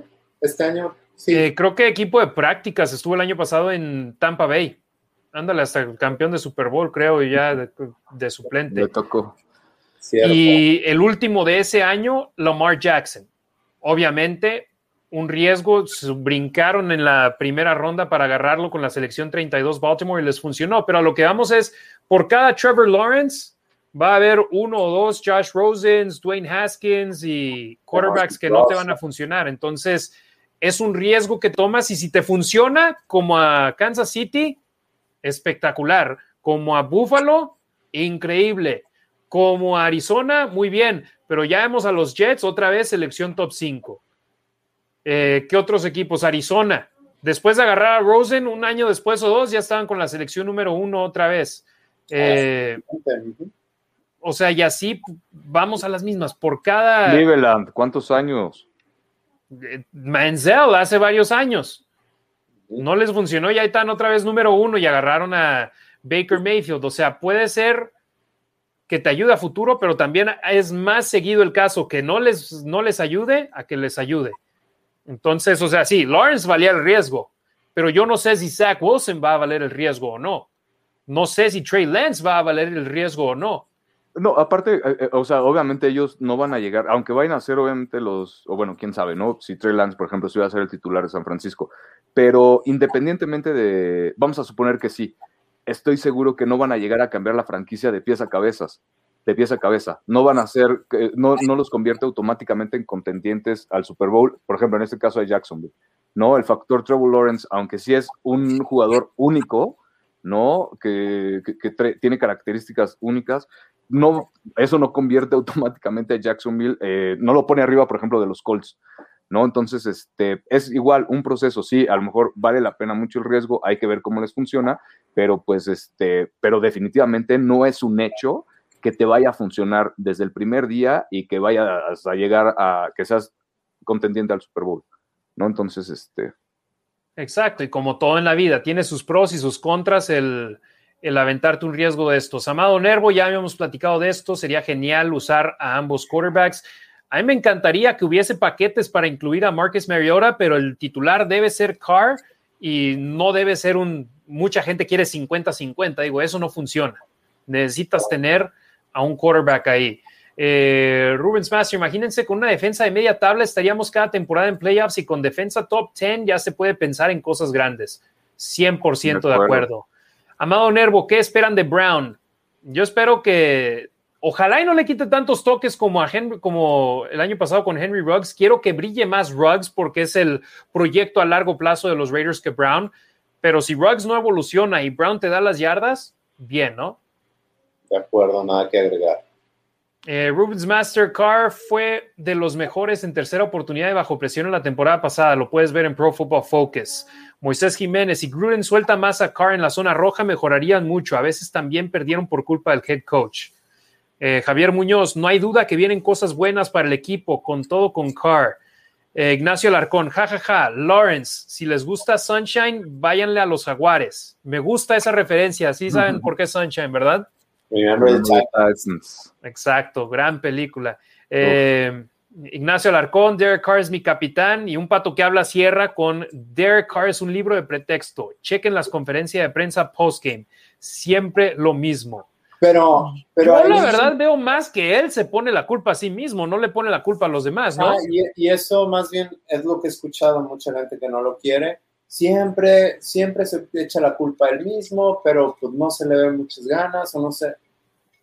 O sea, lo que diga no les va a gustar si dijera, es que fue culpa de Jalen que empleó la pelota contra los Buccaneers o contra los Saints, si dijera, fue culpa de él, ¿cómo? ¿Por qué habla de eso? En lugar de, y cuando dice, es, fue mi culpa, lleva siete años. Tengo que ser mejor. Ajá, lleva siete años diciendo eso, también entiendo que la gente se canse, pero pues que quien que diga, lo que diga hasta que gane un supertazón o hasta que nos lleve a los playoffs y ganemos en la postemporada, hasta ahí va ya a haber más paridad hacia, ok, es nuestro quarterback. Pero hasta que llegue quién sabe, eh? Y quién sabe, porque por ejemplo, ahí, te va, tengo súper claro el ejemplo de cuando Denver, eh, la última vez, cuando Peyton Manning fue campeón en el Super Bowl. La verdad es que la defensiva para mí ahí fue la que, la que sacó la casta, ¿no? Entonces, este, pero sí, definitivamente, pues tienes que llegar, ¿no? A ese punto. Necesitas un coreback que te que te haga llegar a, ese partido importante, ¿no? al Super Bowl y demostrar, seguir demostrando. Entonces, este, pues sí, hay que encontrar el balance para, eh, en, las tres áreas, ¿no? Tanto en la defensiva como en equipos especiales como en ofensiva. Para ganar un partido necesitas tener dominadas al menos dos de esas áreas este, durante el partido, ¿no? Entonces, si combinas a la ofensiva con cualquiera de las dos, que preferentemente sean los equipos, la defensiva, pues vas a tener un resultado exitoso. Y lo vimos con Tampa. Tienen al quarterback más ganador en la historia de la NFL en cuanto a supertazones. Y la gran razón por la que ganaron el supertazón y ganaron en los playoffs fue su defensa. O sea, o sea, no, si bien necesitas un quarterback que te ayude en los momentos importantes, Carr nos ha ayudado a ganar en últimos cuartos. ¿Cuántas veces, cuántas veces han, sido? O sea, creo que es el quarterback tiene récord. Ajá, tiene, tiene un récord, creo que desde que es novato a la fecha es el que más comebacks tiene en el último cuarto. 21. Entonces, o sea, vamos a las mismas. No vas a tener satisfecha a toda la nación Raider hasta que hagas algo grande. Y el primer paso es meterse a los playoffs. El segundo paso es ganar un partido en los playoffs y ya haciéndolo, soñar en grande.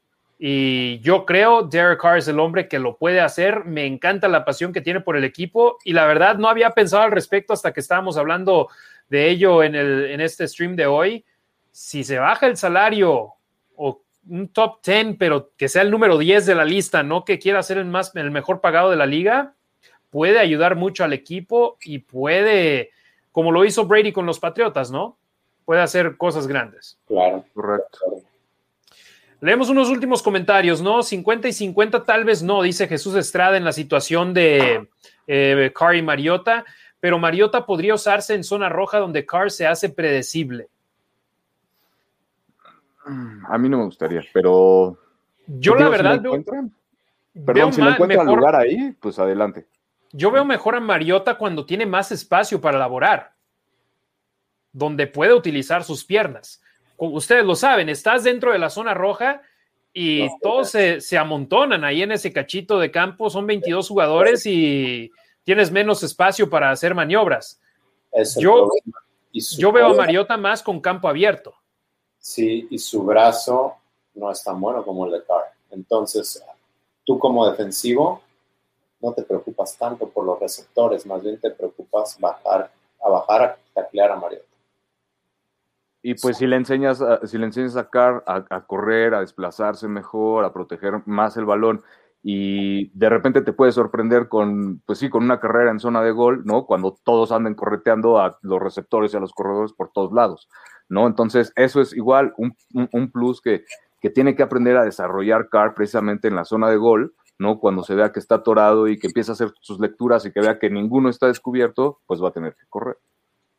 En esas en parte del programa hablábamos de la entrevista de Vini con Foster Moore y hablaban de las formaciones que sacaron en zona de gol, o más bien solo una formación con 23 personal, el personal 23. Este, sí dijeron que algunas las corrió Carr, algunas como jugadas rotas. También en esa misma entrevista, Vini menciona un video, ah, lo hablábamos la semana pasada, donde Gruden está mostrándole un coach en high school de unos drills que, que, hacen.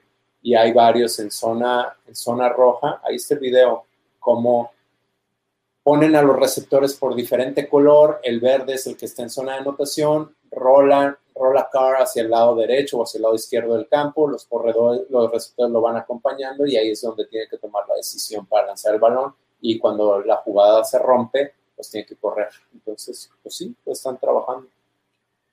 Rubens Master, esto es fácil. Los campeones del Super Bowl en su mayoría son defensas top 10 y vean los últimos 10 años. Sí, pues sin, defensa es difícil ganar un supertazón. Hasta el Kansas City, el año que, que, ganaron el Super Bowl, su defensa estaba en buen papel. Menos decente, ajá. Este año pasado batallaron un poco más. Y el dicho, Ricardo. Eh, dice, si Carr aprende a, alargar la jugada, salirse de la caja, ¿sería élite? Yo la verdad no creo. No, no creo que élite, pero sí, pero sí es parte de lo que le falta. Tiene, tiene habilidad física para hacerlo. Y mira, a final de cuentas, yo así lo pongo. Carr es un mariscal de campo de Pro Bowl, más no un All Pro. Un All Pro es un quarterback de élite un quarterback de Pro Bowl es un buen quarterback. Por encima del promedio. Sí, de acuerdo. Definitivamente. Estamos uno de los 32 mejores quarterbacks del mundo, ¿eh? Y de esos, Carr fue más o menos en el 10, o sea. Con las armas que tiene, ¿no? Sí. Un pato que habla cierra nuestro programa diciendo los felicito caballeros, los estaré siguiendo, saludos. Y eso, mira, el pato que habla no está de acuerdo con nosotros en cuanto a Carr, pero aquí Todas las opiniones las tomamos en cuenta, todos los comentarios los leemos siempre y cuando no haya groserías. Ya vamos cerca de dos horas y media, hermanos. Eh, pues en mi opinión, el mejor programa que, que, hemos tenido porque tuvimos mucho de qué hablar y afortunadamente la raza de la Raider Nation ha estado súper conectada con nosotros. leímos comentarios de seis países, me parece, eh, de todos, todas partes de Estados Unidos, de todas partes de México. La Raider Nation, les agradecemos de gran manera, tanto Demian, Ricardo y un servidor que siempre estén sintonizando nuestros programas y seguiremos eh, aquí con ustedes siempre y cuando recibamos su apoyo. Compartan las, eh, nuestras publicaciones, compartan nuestros streams, compartan nuestros podcasts y mientras los números sigan creciendo, tal vez podamos hacer todavía más con este proyecto de, la Nación Raider, que por cierto he estado recibiendo eh, mensajes de, de, gente que nos sigue que dicen, hey, invítenme al programa. Sinceramente, ahorita no estamos tomando invitados porque queremos hacer el proyecto y para ello necesitamos demostrar lo que podemos hacer tanto Demian, Ricardo y un servidor aquí en, la Nación Raider. Así que eh, en el futuro tal vez estaremos teniendo eh, invitados, pero por lo pronto aquí estamos Ricardo, Demian y un seguidor que afortunadamente estamos teniendo una buena aceptación de la Raider Nation. Demian, ¿algún eh, mensaje final, hermano? Pues no, nada más recordarles que se acabaron los OTA, se acabó el minicampamento, están los jugadores de vacaciones, entonces no va a haber tanta información en las siguientes semanas. Nosotros por aquí vamos a andar, pero este es el programa más largo. Nos vemos en el campamento con más, con muy, vamos a estar aquí, pero hasta el campamento es cuando tendremos mucha más información.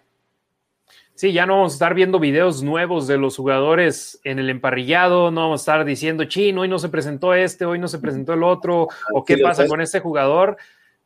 Si los ven de vacaciones, están en su tiempo libre y al igual que ustedes y yo, también necesitan vacaciones, también tienen sus proyectos, también les gusta la música, unos andan cantando y sacando discos, no pasa nada, eso no quiere decir que no estén comprometidos. Exacto. Ricardo Villanueva, ¿algún mensaje final? Pues yo, para complementar, hace ratito, inclusive Demian me dijo que dijera el dicho, pero por ahí me perdí, eh, que estábamos hablando de la defensiva, ¿no? Y de las ofensas, ¿no? Que decían que este, los, en los Super Bowls, los últimos Super Bowls, las defensas han sido top 10. Y lo que quería comentar hace ratito, que pues sí, la, la, ofensa llena los estadios, pero la defensiva es la que gana los partidos, ¿no? Así se dice en el tocho y, y, a, fin de cuentas, pues ahí está, ¿no? Comprobable. Eh, volviendo al punto ya para cerrar, pues sí, son, son unas semanas en las que los jugadores obviamente van a aprovechar para resetearse, para recargar energía, ¿no? Porque se vienen unas semanas bastante, bastante pesadas, más lo que decíamos, ¿no? Las condiciones climatológicas en el desierto de, Nevada, pues no, no, son las mejores para estar practicando el fútbol americano, y menos ya que ya van a estar equipados, ¿no? A completo, completamente, ¿no? Ahorita estaban nada más en cortos. Entonces, este, pues a recargarse y, a descansar para, para esto que se viene, porque es la parte más fuerte de la pretemporada, definitivamente. Y, este, y pues aquí vamos a estar. Gracias por todo. Cerramos un pato que habla. Saludos desde Patolandia, otro país más, 100% Raider. Luis Reyes, excelente plática. Saludos, Rerch, muy bueno el programa. Felicidades. Brenda Beltrán, hermanita, saludos a ti y al buen Gabo. Saludos, hermanos. Saludos a toda la banda de los meros meros. Gabriela Ruiz, los esperamos el próximo jueves. Así es, aquí vamos a estar el próximo jueves por la Nación Raider, para la Nación Raider. Para eso hacemos estos streams. Creemos que nuestra, nuestra familia hispanohablante merece más contenido del conjunto de los Raiders. Y aquí estamos nosotros para proporcionárselo a ustedes. Tenemos proyectos grandes en mente que esperemos poder, podamos cerrar pronto, pero por lo pronto aquí estamos con ustedes todos los jueves, 6:45 de la tarde, tiempo del Pacífico en Las Vegas, 8:45 tiempo de la, de la, 8:45 de la noche, tiempo de la Ciudad de México. Aquí estamos con el compromiso con ustedes, con la Nación Raider, para llevarles lo último del conjunto negro y plata. A nombre de Demian Reyes de los Raiders Info y de Ricardo Villanueva, soy su servidor y amigo Harry Ruiz y les agradezco de gran manera. Síganos en nuestras redes sociales, los Raiders Info en Twitter, arroba la Nación Raider en Facebook, Instagram y en Twitter y en Razgit, R-A-Z-G-I-T en Twitter y en Instagram. Ahí encuentran a Ricardo Villanueva. Estamos siempre publicando sobre el conjunto de nuestros amores, el conjunto que nos apasiona, los Raiders. Nos vemos el próximo jueves aquí en el Facebook y el Twitter de la Nación Raider y el Twitter de los Raiders Info o en cualquier momento en el cual ustedes vean esta transmisión, ya sea en video o por medio de la versión podcast. Raider Nation, gracias por sintonizarnos. Nos vemos y nos escuchamos muy pronto. Chao.